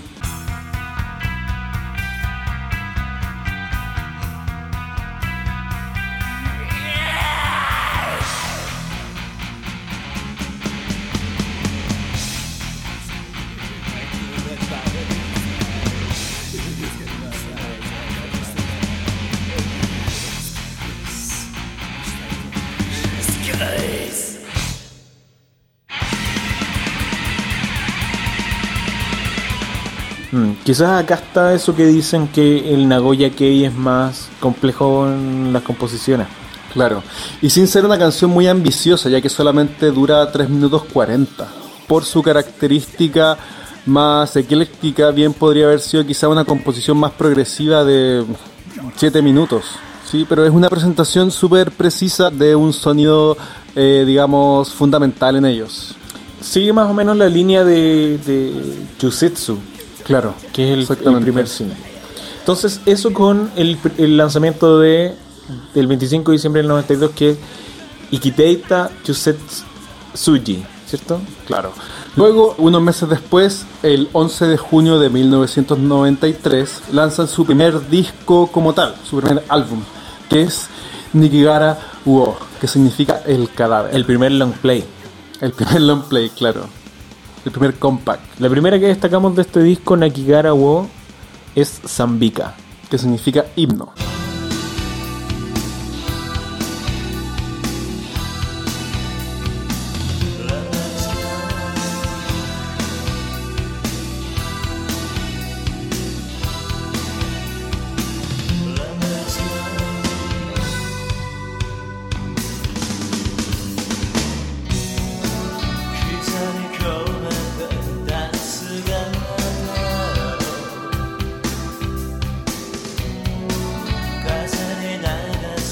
Esta canción eh, presenta un sonido especial en el grupo ya que es más balada, ¿ya? Y tiene harto este sonido melancólico que podemos encontrar en los temas del Visual Kei. Mm. ¿Sabes que Yo siento que esta canción ya demuestra cómo se empieza a enriquecer el género. Porque con del 92 para atrás ya tenemos un- una forma de hacer visual K-pop, que es rápido, que es eh, igual complejo, pero lo progresivo siempre va en torno a eso, como un hardcore progresivo. Acá se empieza a enriquecer más con esos elementos del gótico y también del shoegaze y que, y que después los otros grupos van desarrollando. Siento que es en esta canción en que se nota eso como, por ejemplo, el- el- la, la guitarra es bien dinámica, ¿cachai? Y no está, no está sobrecargada la canción tampoco. Este disco salió un par de meses después de Dune, del Arkenciel, que es de abril. Entonces aquí tenemos un, un poco ahí lo que decíamos, como que es lo que tenían a mano en, en la época de los japos. Tenían por un lado Dune, del Arkenciel, que estaba dentro de la escena del Visual Kei, con un disco mucho más limpio. Eh, Y es más de rock progresivo también, como que se notan bolas distintas acá. Con elementos de repente quizás hasta más latino, porque siempre hemos hablado que Ken es bien latino para su volada estética y para su sonido, como bien Santana. Quizás ahí está el link también de más que quizás el Arkenciel escuchaba su estéreo, ¿por qué no?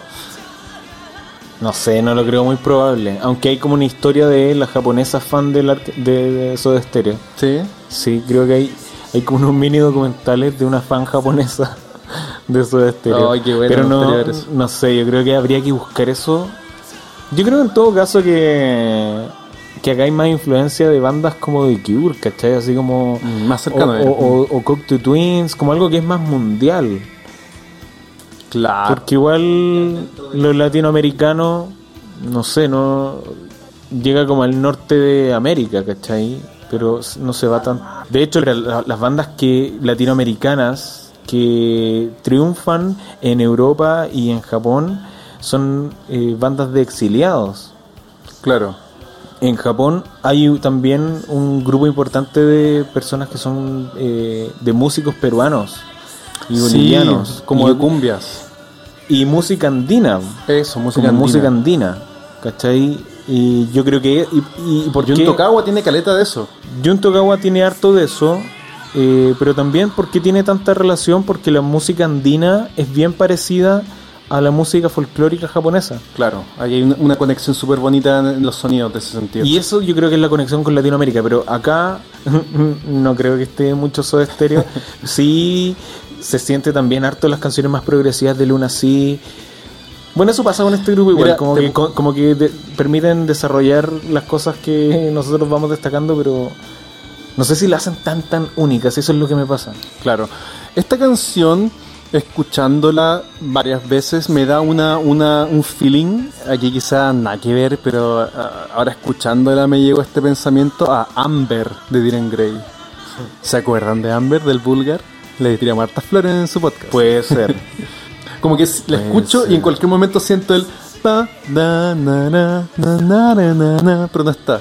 Siento que hay una, una base quizá en la parte del verso, porque ese na, na, na, que le hablo de Sí. es, un, es como un puente. Mm, Buena canción ser. Sabinka. Sí. ¿Cuál otra destacamos? La siguiente canción que vamos a destacar de este lanzamiento es Misery.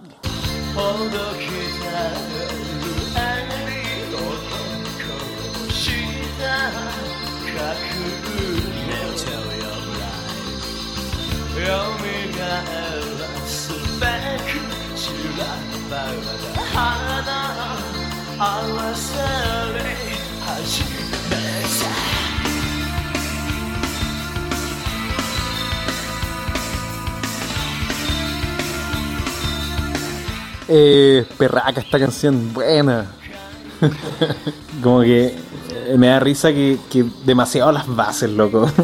Sí, el, el 93. Esta me recuerda, o a- otra canción que me recuerda a esta más bien. Again de Malice Miser, Oh, esa es. al- dedicada al mar Egeo. Me recuerda eso sí al sonido que tiene cuando la toman con Gact. Claro, la versión Gag Tokyo. Y mm, esta suena hermosa. Para mí des- destiñe un poquito con la voz, pero también creo que aquí la voz es más dinámica y la siento más cruda. En las otras la siento así como para poner una voz. Acá me gusta porque siento, Tiene más sentimiento. la siento con más sentimiento, como una voz eh, que de verdad le, sirve a la canción. Sí, es muy importante eso. Y que encuentro que Misery es el sonido que va a tener en el siguiente disco, que para mí es una exquisitez que vamos a estar revisando. Eh, que es como un antecedente, quizás podríamos decir, para este sonido que viene después, que es mucho más. ¿Cómo decirlo? Más masticado, más tradicional. Tradicional en el sentido que ya está armado. Ya pensemos que yo estoy hablando de algo tradicional como la tradición. La tradición, ¿cómo se genera? Una tradición se genera por la repetición de ciertos elementos, ¿cierto? En común, que luego se hacen un acuerdo de cierta forma. ¿Sabes cómo se llama eso? ¿Cómo se llama? Costumbre.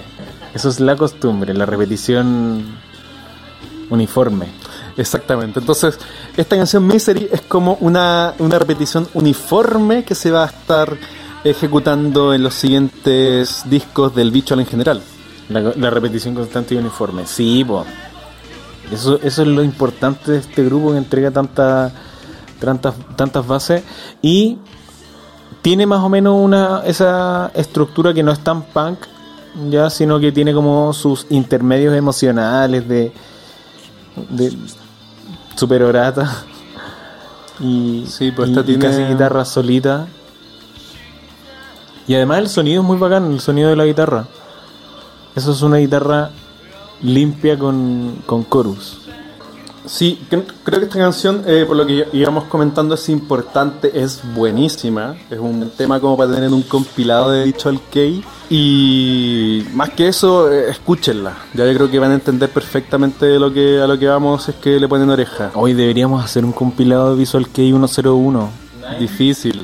¿Por Porque nada de esto está en Spotify. ¿Dónde lo vamos a compartir? pero lo hacemos y lo subimos un drive y lo dejamos ahí en, el, en la bio.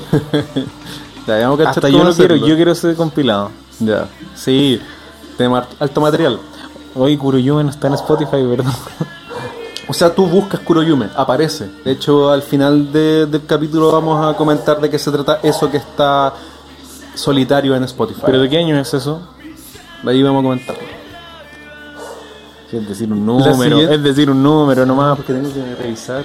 Ah, ya. Eh, la siguiente canción que destacamos es Nikigara Wo.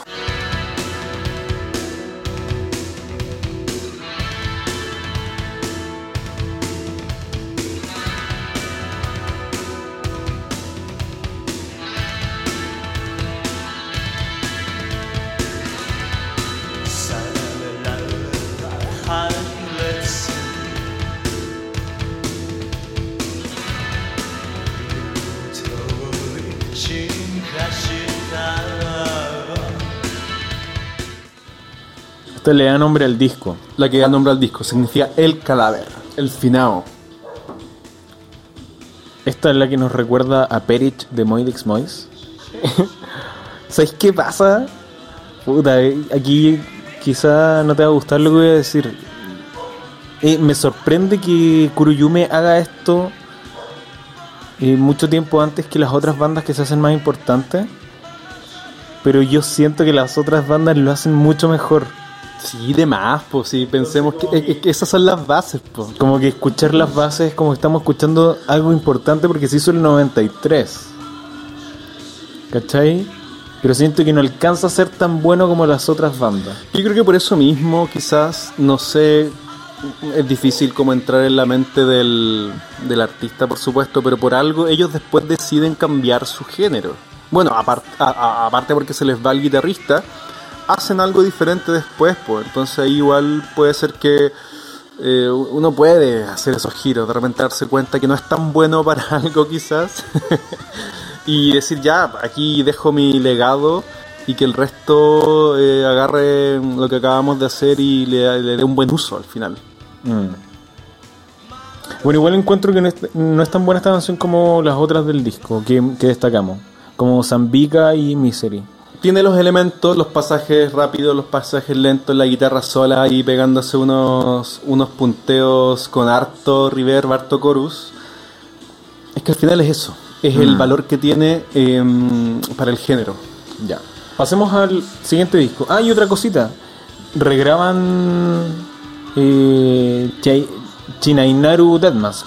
Ah, O sea, tiene este mismo tono que se nota más producción. Exactamente, en este disco está de nuevo eh, esa canción y eh, tiene un sonido más brillante. Es más brillante, se sí. siente más producción, es mucho mejor la otra versión, es, es más cruda la otra. Sí, a mí igual me gusta porque la canción es cruda, es una canción violenta. Y con el sonido anterior eh, le queda mejor esa estampa. Acá se suaviza un poco. Sí, puede Como que siento que el tono de la guitarra no es tan, no es tan rudo. Pasemos entonces, yo creo que al, al disco más importante de- del podcast de hoy, que es Mayoeru Yuritachi, Romance of Scarlet. exactamente, que significa lirio perdido, romance de escarlata. Romance de Escarlata. Este disco, ya con el puro nombre uno se da cuenta que están tocando sus temas más hegemónicos dentro del, del género.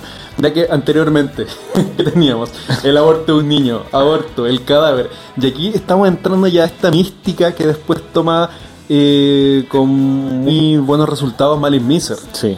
¿cierto?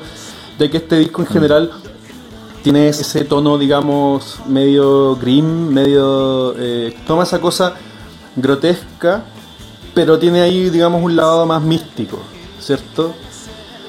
De este disco, buenísimo disco, empezamos destacando la segunda canción que es Toge.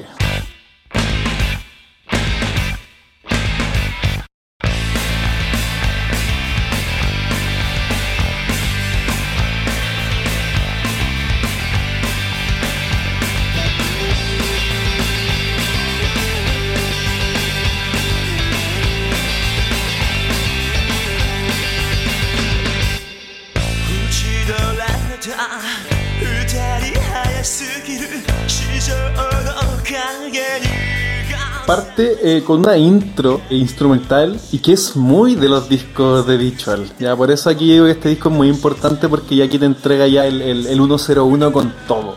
Ya, y que suena muy El bien. 101 del visual de finales de los 90 igual. Exactamente, porque este disco es del 94, es lanzado Yo tengo 9 de marzo. Pero bueno, sale la primera mitad del, del 94 Exactamente. y mm, se siente muy pop a diferencia de lo anterior. claro. Eh, y acá yo creo que acá sí Kuroyume influye a las bandas más grandes, hasta Luna sí. Porque Luna sí después tiene, por ejemplo, Rosier, una canción que sale en el 96, Claro. que tiene más o menos este estilo, el de Toge. Cage de Diren Grey tiene más o menos este estilo. Acá yo, y es, es increíble que lo, lo hagan a principios del 94. Sí, po. cuando los Malin Miser todavía se están craneando hacer esa cuestión compleja que sacan, que es maravilloso en todo caso, pero que sacan más adelante. Toque significa espina. Y yo acá como en mis apuntes chistosos, tengo que el, el comienzo es bueno, ¿cierto? Está para para y es como un, es como un comienzo bien espinoso, XD. Porque que está es bien incisivo y que después se desenvuelve, eh, porque el comienzo es violento, pero la canción es mucho más pop. Y el coro que tiene el refrán es exquisito, un, un buen refrán para una canción de un grupo que anteriormente estaba haciendo cosas mucho más pesadas. sí, po. quizás no estaban logrando es- ese nivel de coro emocional como lo logran acá. Exactamente. ¿Cuál es la que le sigue? La siguiente canción destacada es For Dear.「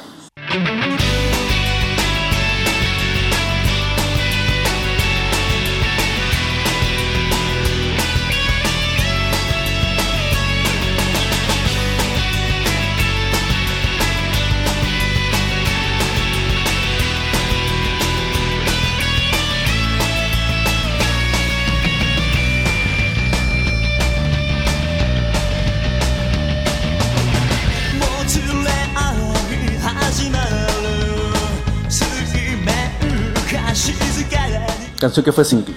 Este es el segundo single del grupo. Exactamente. Siendo el, el primer single eh, Aborto.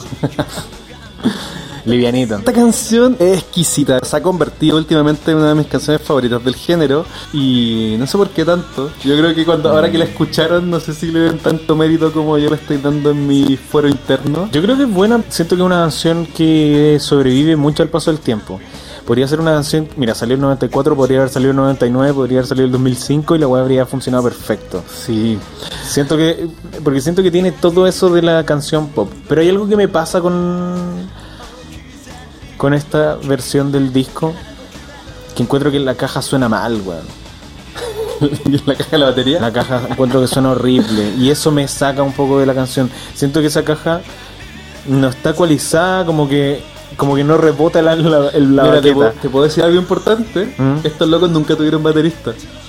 Nunca. Entonces como Entonces que... nunca, nunca supieron cómo poner una batería y bien. claro, en cada disco tienen un baterista diferente. Entonces no me sorprendería que aquí llegó un pelado y le dijeron ya, chántate aquí, estas son las canciones y la tocó y los locos quizás ni siquiera se fijaron tanto en Igual eso. eso no es tan atribuible al músico, yo creo que es una cuestión de producción. Sí, pues, de producción. Porque las otras canciones de este disco la caja no suena tan mal, Ah, entiendo. ¿cachai? Y entonces siento que algo con esta canción pasa que lo más probable es que esta ha sido, a- a- o sea, fue la canción que, que sacaron antes de sacar el disco Claro. y no la volvieron a remezclar. Oye, el coro de esta canción es bacán, escuchémoslo.「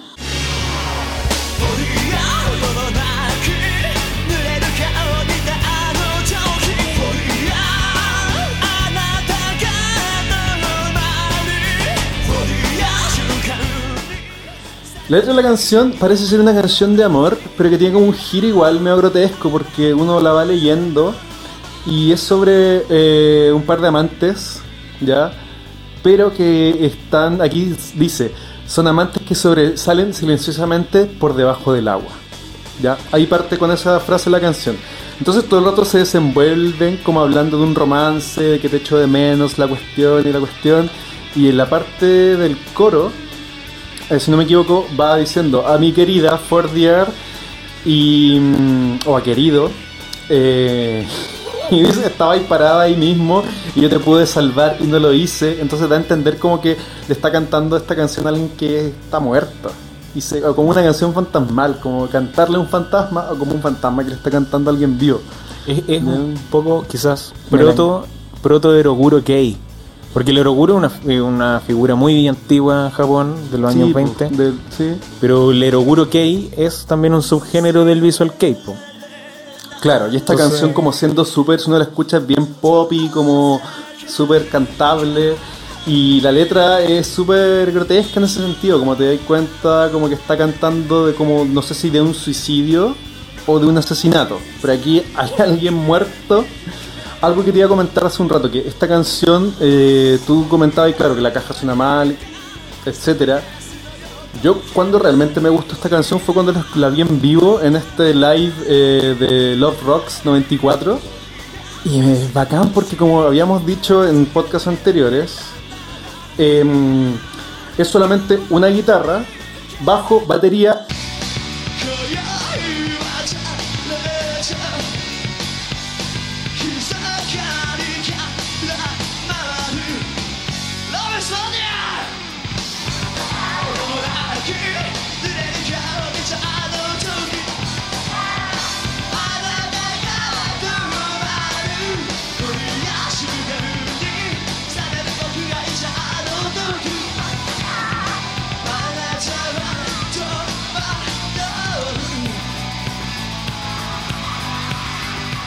Es bacán, es bonito ese Love Rocks 94.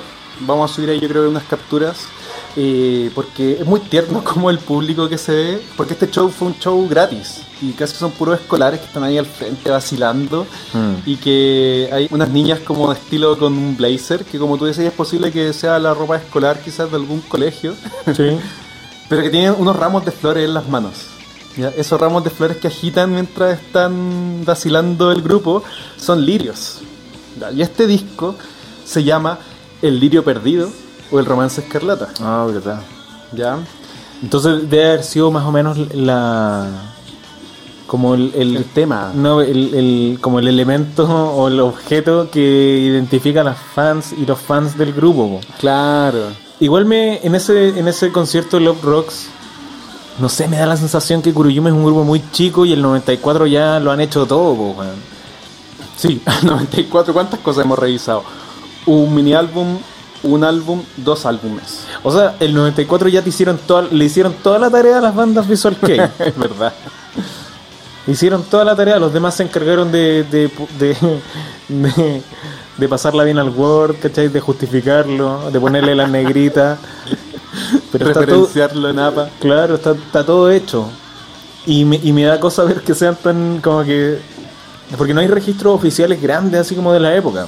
Es poquito, es poquito lo que hay de ellos como para ver así en- a nivel de mm, producción, ¿cachai? Ese Al concepto- 94 tenemos a Lerkenciel sacando el tierra, ¿cierto?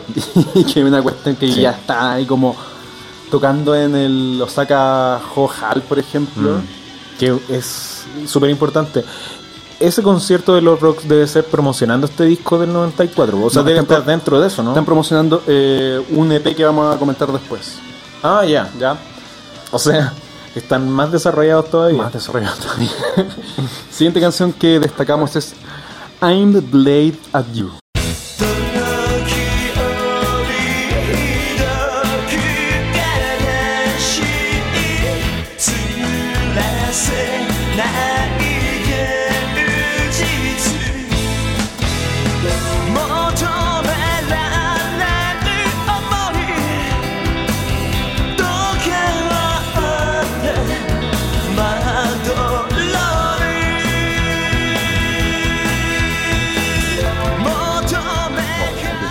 Una balada muy buena. Esta canción sí que es hermosa. Chica, chica. Esta llega, llega. Esta canción sí que la encuentro buena, buena. Lo interesante, esta es la quinta canción y que es una balada bastante rica, exquisita, eh, puente, ¿cierto? Esa canción la encuentro demasiado buena y, y como que a mí estas son las canciones que más me gustan de todos los grupos Visual Kei. Como Claro. De hecho cuando entra como al, al- después del verso hay una parte intermedia, la entrada hay como un cambio de tiempo.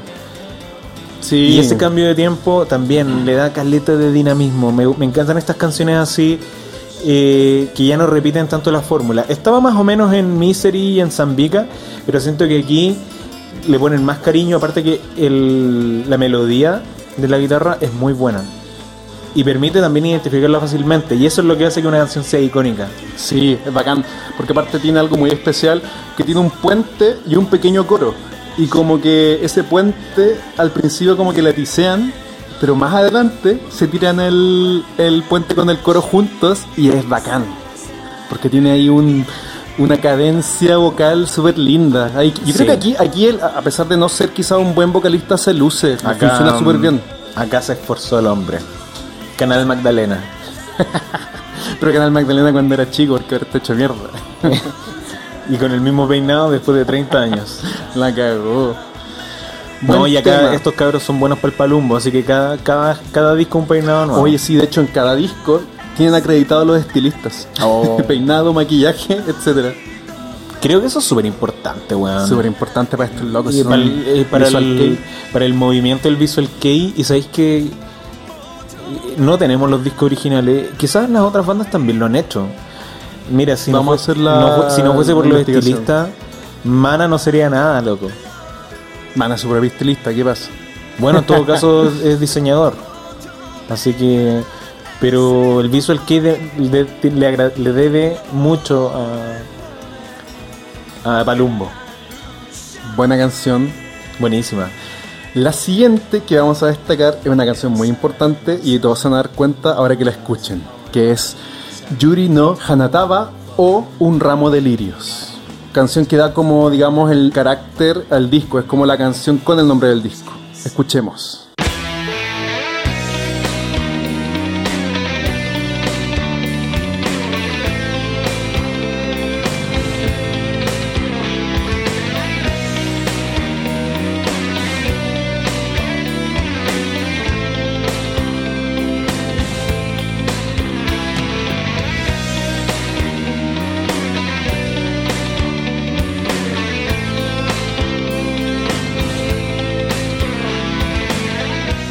'Ponguitas', ¿se dieron cuenta? ¿Qué canción están escuchando?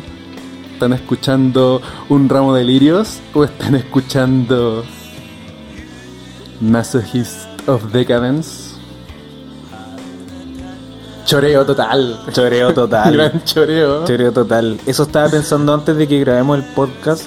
Porque quizá Seis años después que yo dijo, nada, que se van a acordar. ¿Qué se van a acordar de esta canción? Démosle nomás, choreémosla. mira, es muy Nagoya Kei.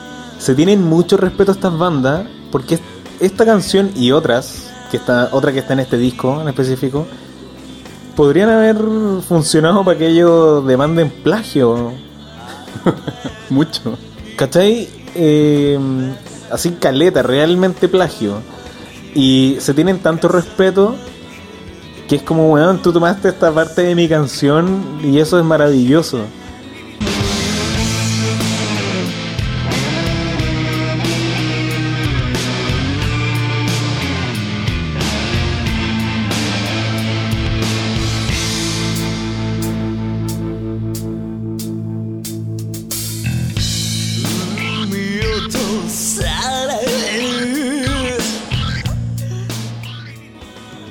¿Cachai? Siento que Sí. Es que los, no solamente- los gringos se, se acusan plagio por cualquier weá, Se ¿cachai? agarran a, a estoque. Acá no, loco, si usa esta, usa esta parte de mi canción y es No es solamente la primera, ojo. Yo creo que ya escuchamos la primera parte, Masochist of Decadence contó, pero ya en el verso también tiene el mismo ánimo.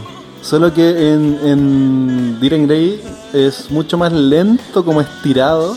Y después cambia, después se vuelve más única la Diren Grey y ahí se fue por otro lado. Aparte que una canción de la Diren Grey, ¿cuánto dura? Siete Sie- minutos, siete ocho minutos. minutos. Esta canción también dura 7 minutos, 6,56. ¿Sabes qué? Debo de decir que encuentro que esta canción es mejor que Masochist of Decadence. Uh, ay, nos van a no, llenar de comentarios. no, pero Masochist of Decadence me encanta, la encuentro muy buena. Es buena, Es buenísima. buena con ganas. Pero siento que Ah, nomás, espera, perdón, antes de que no nos vayamos. Masochist of Decadence es más larga. ¿Y sabéis qué? Tiene sentido porque Masochist of Decadence es más lenta. sí, verdad. Es más lenta. Tú decís que es mejor. Mira, el comienzo de esta canción, bueno, creo que... No, mira, obviamente son dos canciones distintas y, y no, no son tan comparables porque alcanzan distintas cosas, pero pero siento que me atrapa mucho más esta canción. Cuando parte, a mí como que me. Me, me hace. Sí, me da mucho escalofrío. Me da cosas esta canción. Me- por ejemplo, en, en Mass of Vegas me da escalofríos como.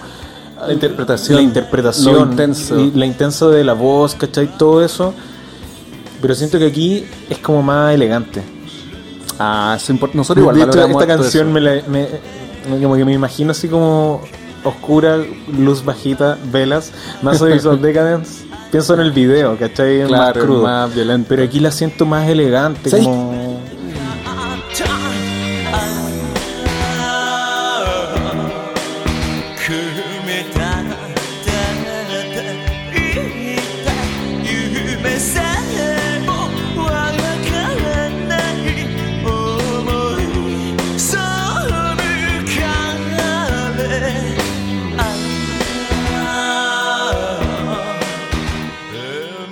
Ojalá que, que gente que no cacha Kuroyume escuche esto y le explote la cabeza dándose cuenta que Diren Grey está súper cercano emocionalmente, así como- Literalmente. literalmente. Que literalmente le explote la cabeza. como La así, siguiente canción, Como Carpenter. como Carpenter. Próxima canción a destacar, otra importante para el grupo, que se llama Autismo.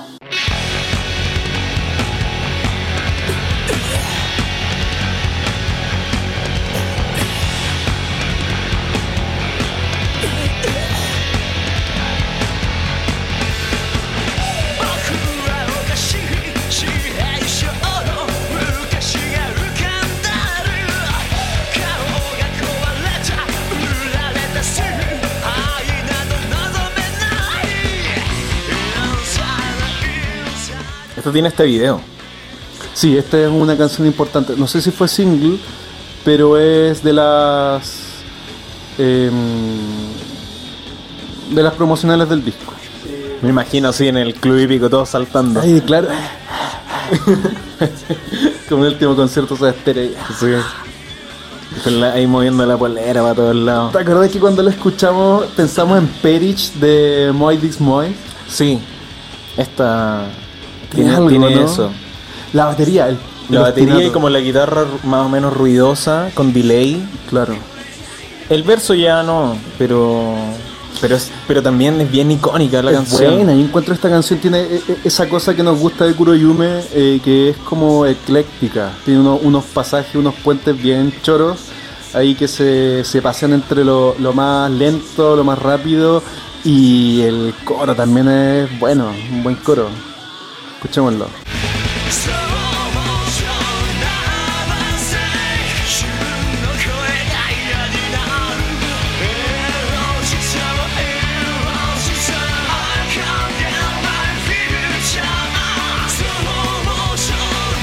Sí, está buena. Buena, buena. Aquí vamos a ir avanzando un poquito más rápido como para ir ya cerrando, porque creo que hasta este momento ya hemos dicho bastante el, nuestro punto. Se Llegamos, la idea. llegamos al punto, especialmente con esta canción, que es la una de las últimas que destacamos de este disco. Sí. La siguiente es Romancia.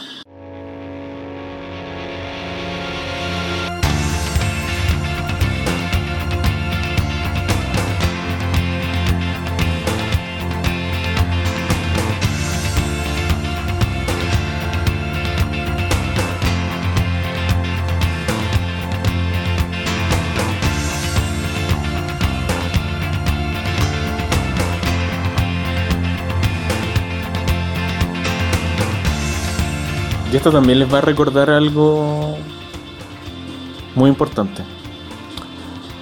Ponguita, ¿escucharon ese bajo? ¿A qué les suena? La guitarra, la batería y el bajo. Es plagio. A ver, démosle un momento. Piensen. ¿Quién y qué canción se choreó esta parte?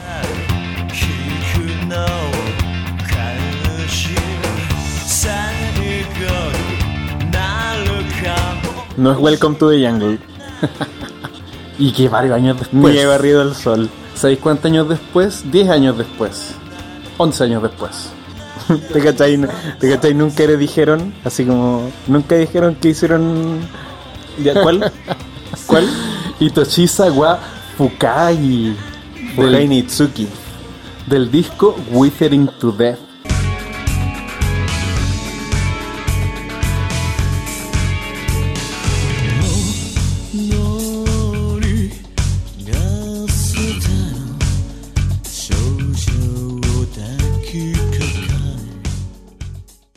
Gran disco de Diren Grey. Gran disco. Cuático, o sea, aquí tomamos, estos locos quizás estaban ahí, no, vieja, me voy de la casa, o se estaban cambiando ahí de departamento y de repente vieron sus discos viejos, oh, aquí está el, el álbum, el segundo disco de Kuroyume, escuchémoslo. De ahí sacaron sus buenas ideas y ahí se acordaron, oh, verdad que, verdad que Mazo Kid of Decadence un choreo de, de esta canción. Y, ahí dijeron, y si le choreamos un poquito más, un poquito ahí va, por los viejos tiempos. Y, y se quedaron piola, no Y le pa. dijeron nunca. Como, no, no, si hermano no es single. Romance. Esta no es single, sácala nomás. Pero es solamente la intro, porque después la canción se desenvuelve con estos caracteres que hemos estado hablando que em, caracterizan a Kuroyume como ya una banda que lo estamos dejando bien arriba. O sea, yo creo, yo quiero que este podcast ustedes después de Estamos reivindicando quizá una de las bandas más importantes del Visual Kei, porque son los primeros cuatro años. Claro. Los locos entregaron todo el Visual Kei en cuatro años. Sí. Eso es lo más impresionante. Entregaron el Visual Kei de, de, de principios de los 90, de finales de los 90 y de los 2000 también. Sí, po. Y especialmente con lo siguiente que vamos a destacar y que yo encuentro que es. Es la primera canción que a mí me gustó de, de. Que es de un EP que sacaron un par de meses después de este segundo disco. Que se llama Cruel. Lanzado el 31 de agosto de 1994. Y que parte con una canción que se llama Chandler.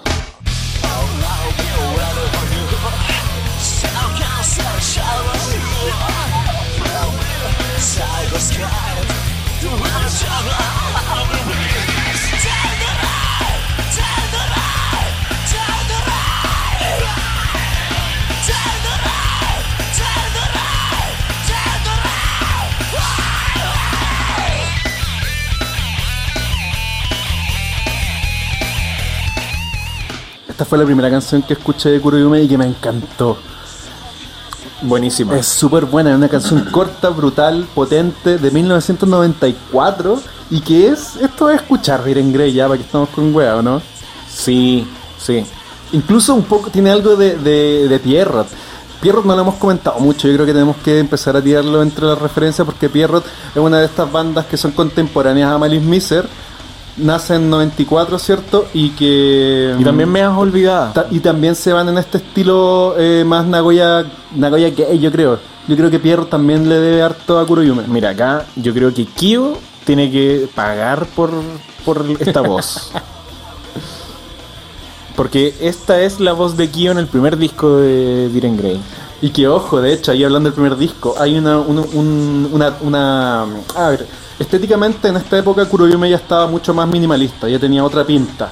Pero una de las pintas de la primera época de Kuroyume, al principio el vocalista de Kuroyume tiene esta pinta de harto blonder, así bien rubio, con una banda en la frente, como una, una banda.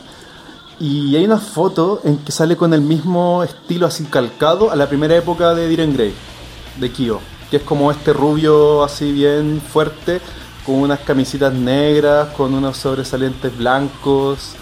Eh, interesante, pues. Sí. La estoy mirando, la vamos a subir ahí a los, los ponguitas. Y mm, continuando con, eh, con el tema de esta canción, de este EP Cruel, la canción Chandler, que es la primera que destacamos, eh, aparece en este Love Rocks que le hemos estado comentando. Y es la primera que tocan. Es muy bacán para empezar, escuchémosla.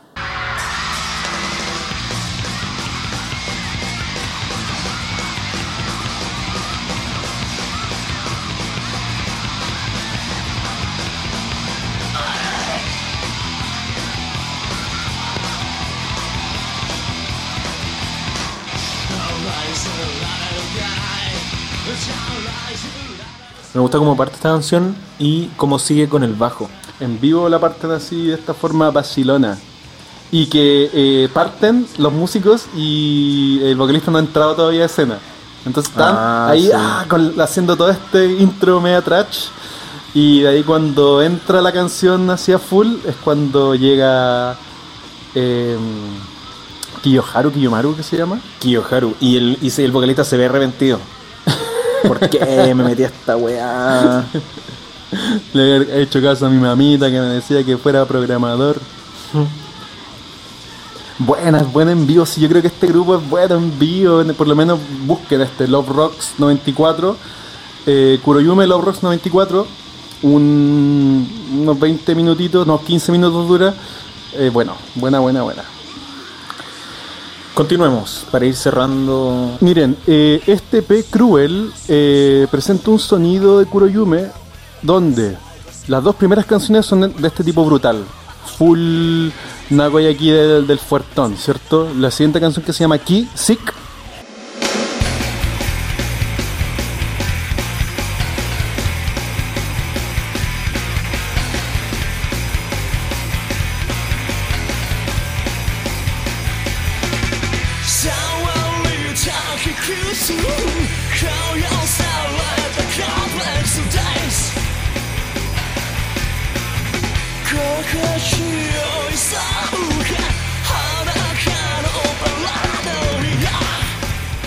También es de ese estilo, ¿ya? Fuertona y dura, dura, igual que Chandler, la anterior. Si nos fijamos, Sick también tiene esa onda que hemos comentado, que hereda Dylan Gray, que hereda, hereda Pierrot. Ya esos pasajes con la voz media manipulada, como con unos sonidos como medio de phaser, muy como de, de Nunai Morphin de, de Pierrot. Buen tema también. Este, este EP, yo creo que es ahí que dicen, ¿sabéis que nosotros vamos a, a partir? Ya, porque este EP, el último que vamos a comentar hoy día, eh, ya que marca como ya la partida del grupo este sonido tan fundamental del Visual K. Y lo interesante de esto es que tira estas dos canciones bien brutales, bien pesadas, y el resto del EP, las siguientes cuatro, son de otra bola, son mucho más tranquilitas, más baladas. ¿ya? Esto nos lo muestra con canciones como Sister,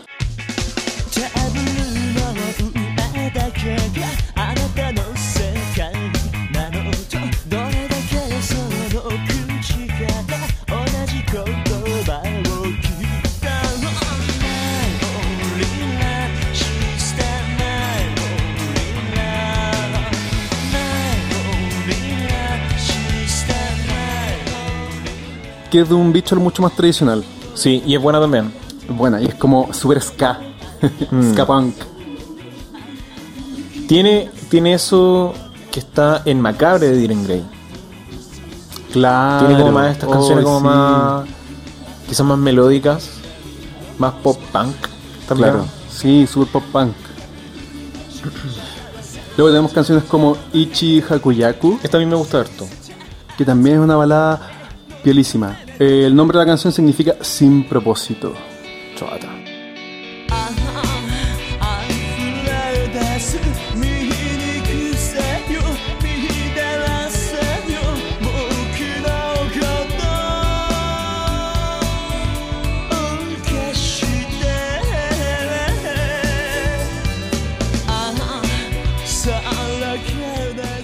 Coro súper bueno.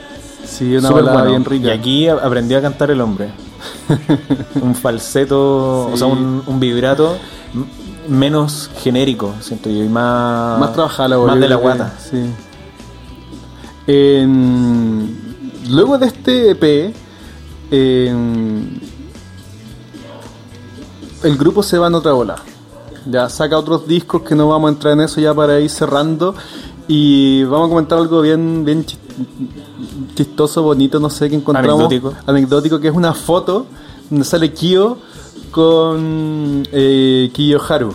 Los ¿verdad? Kiyos. Que ustedes la están viendo en este momento en el, en el Instagram. Ahí dejamos la foto y eh, eh, es, buena. Yo creo que ustedes podrían ahí, los más greyeros, eh, identifiquen esa pinta de, de Kyo, de qué época es.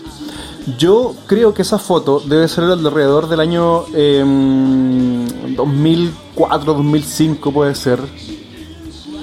Y eso es identificando la pinta de, de Kiyoharu, ya que Kiyoharu empieza a tener esa estética desde el año más o menos 96 y de ahí se queda con ese peinado, ese blondor esa estampa como más, más rockera tipo Vamps, no sé.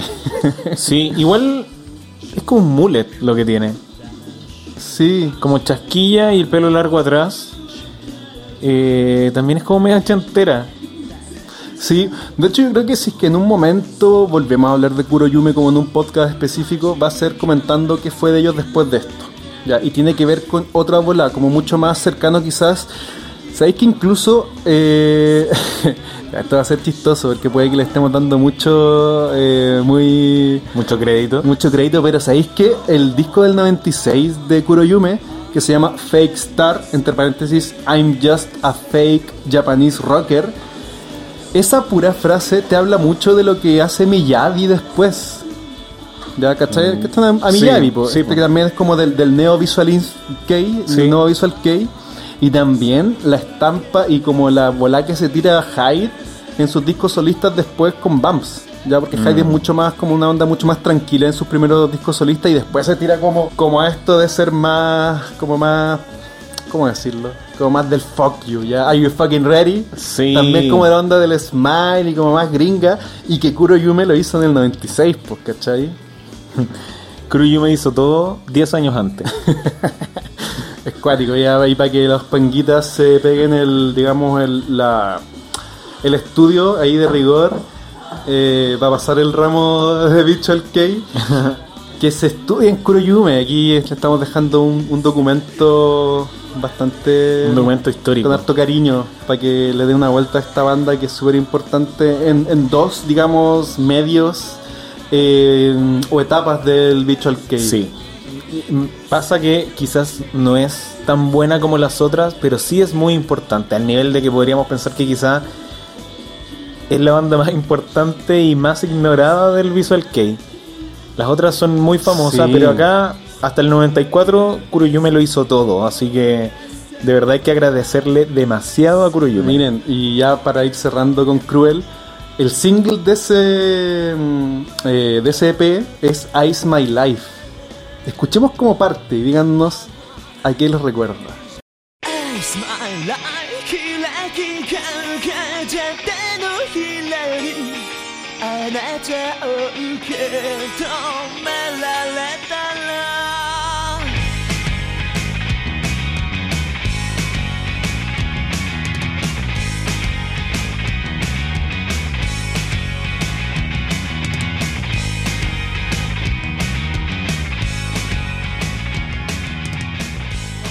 esto tiene mucho de bandas que muchos años después, ya por el 99, eh, como Glay, que tiene, por ejemplo, Yuwaku de Glay.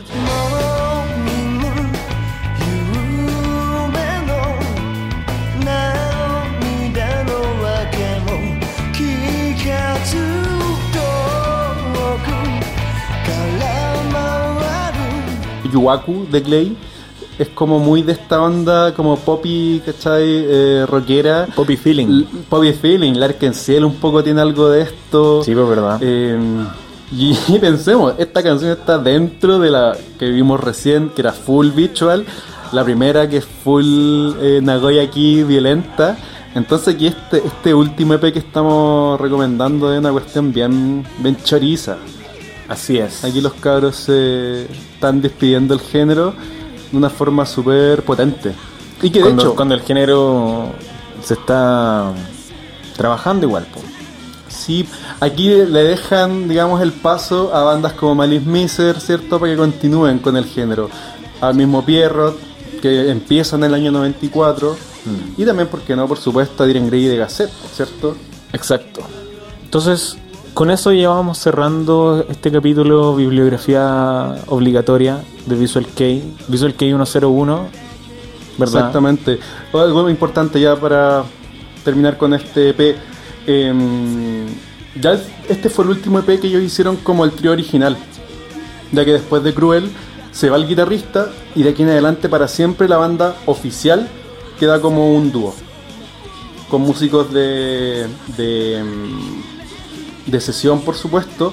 Pero ya de aquí en adelante ya por eso decimos que esto es tan decidor, es como el, digamos la última, la última gota del Kuroyume original, porque como pocas bandas en el género cambia. Muy pocos grupos del Visual como que cambian sus integrantes o se van. Sí, Y pasa que cuando casos. cambian, la banda cambia, o sea, cambia el nombre. eh, no, no pasa nada más con el grupo, o sea, es un grupo nuevo con nuevos integrantes. po. Eh, un, un ejemplo donde no pasa eso es el Arkenciel, po. Claro, que sea el baterista y los locos igual cambian un poco el sonido, pero continúan como con la, eh, digamos, con la respuesta lógica a lo que estaban haciendo. Sí, po. O sea, el grupo sigue evolucionando como iba evolucionando antes. Pero ahí Claro. para ellos no era tan importante. Es que ya el Arkenciel era demasiado grande el 97, po, entonces como que Exactamente. no podían hacer otra cosa. Entonces, Ponguitas, eh, cerrando en Spotify, si ponen Kuroyume, ¿qué encuentran? Una sola canción, tristemente. Beams, que es una canción del disco del 96, Fake Star, y que desgraciadamente, por una cosa de derecho supongo, eh, es la única canción dentro de un compilado de singles. ¿Ya? Si uno ve la lista entera de este disco, es un compilado de los singles, y ahí viene For Dear, Ice My Life, que es la que escuchamos recién, entre otras, ya un total de 12 canciones, de las cuales en Latinoamérica solamente está disponible la número 5, que es Beams. Bueno, en todo caso acá el grupo como el grupo crece del 95 al 96, se hace muy importante, ganan un, ganan un MTV Video Music Award eh, y el 99 ya entran en un, en un hiatus y el vocalista Kiyuharu forma otra banda que es Sats. Sats, claro. De ahí no pasa nada con, con Kuroyume hasta el 2009 en que anuncian que ya el grupo no existe, pero vuelven un año después, muy raro eso. Claro, y vuelven con discos. Sacan otro disco el 2011, el 2014 y continúan. Sí, Bonita historia, ¿cierto? bonita historia. Entonces con eso terminamos. Cabres, el, como siempre, eh, la invitación a que escuchen todos nuestros capítulos, ojalá, ya que si bien uno es sobre Miharu Kochi, otro sobre George Michael, igual hablamos de todo esto. Ya creo que son consecuentes. Si se fijan, igual en este capítulo nombramos post-punk, eh, música occidental, y es un poco la invitación po, a que abran las pailas, escuchen música, nueva música, revisiten grupos, conozcan grupos del género que más aman, como Kuroyume en el Visual. Y espero que disfruten el capítulo y nos estén esperando para un próximo. Un próximo, ¿Cierto? un próximo de Visual Kei. Exactamente. Entonces, hasta luego, cabres. Cuídense mucho. Nos vemos. Saluditos. Bye Chao. bye.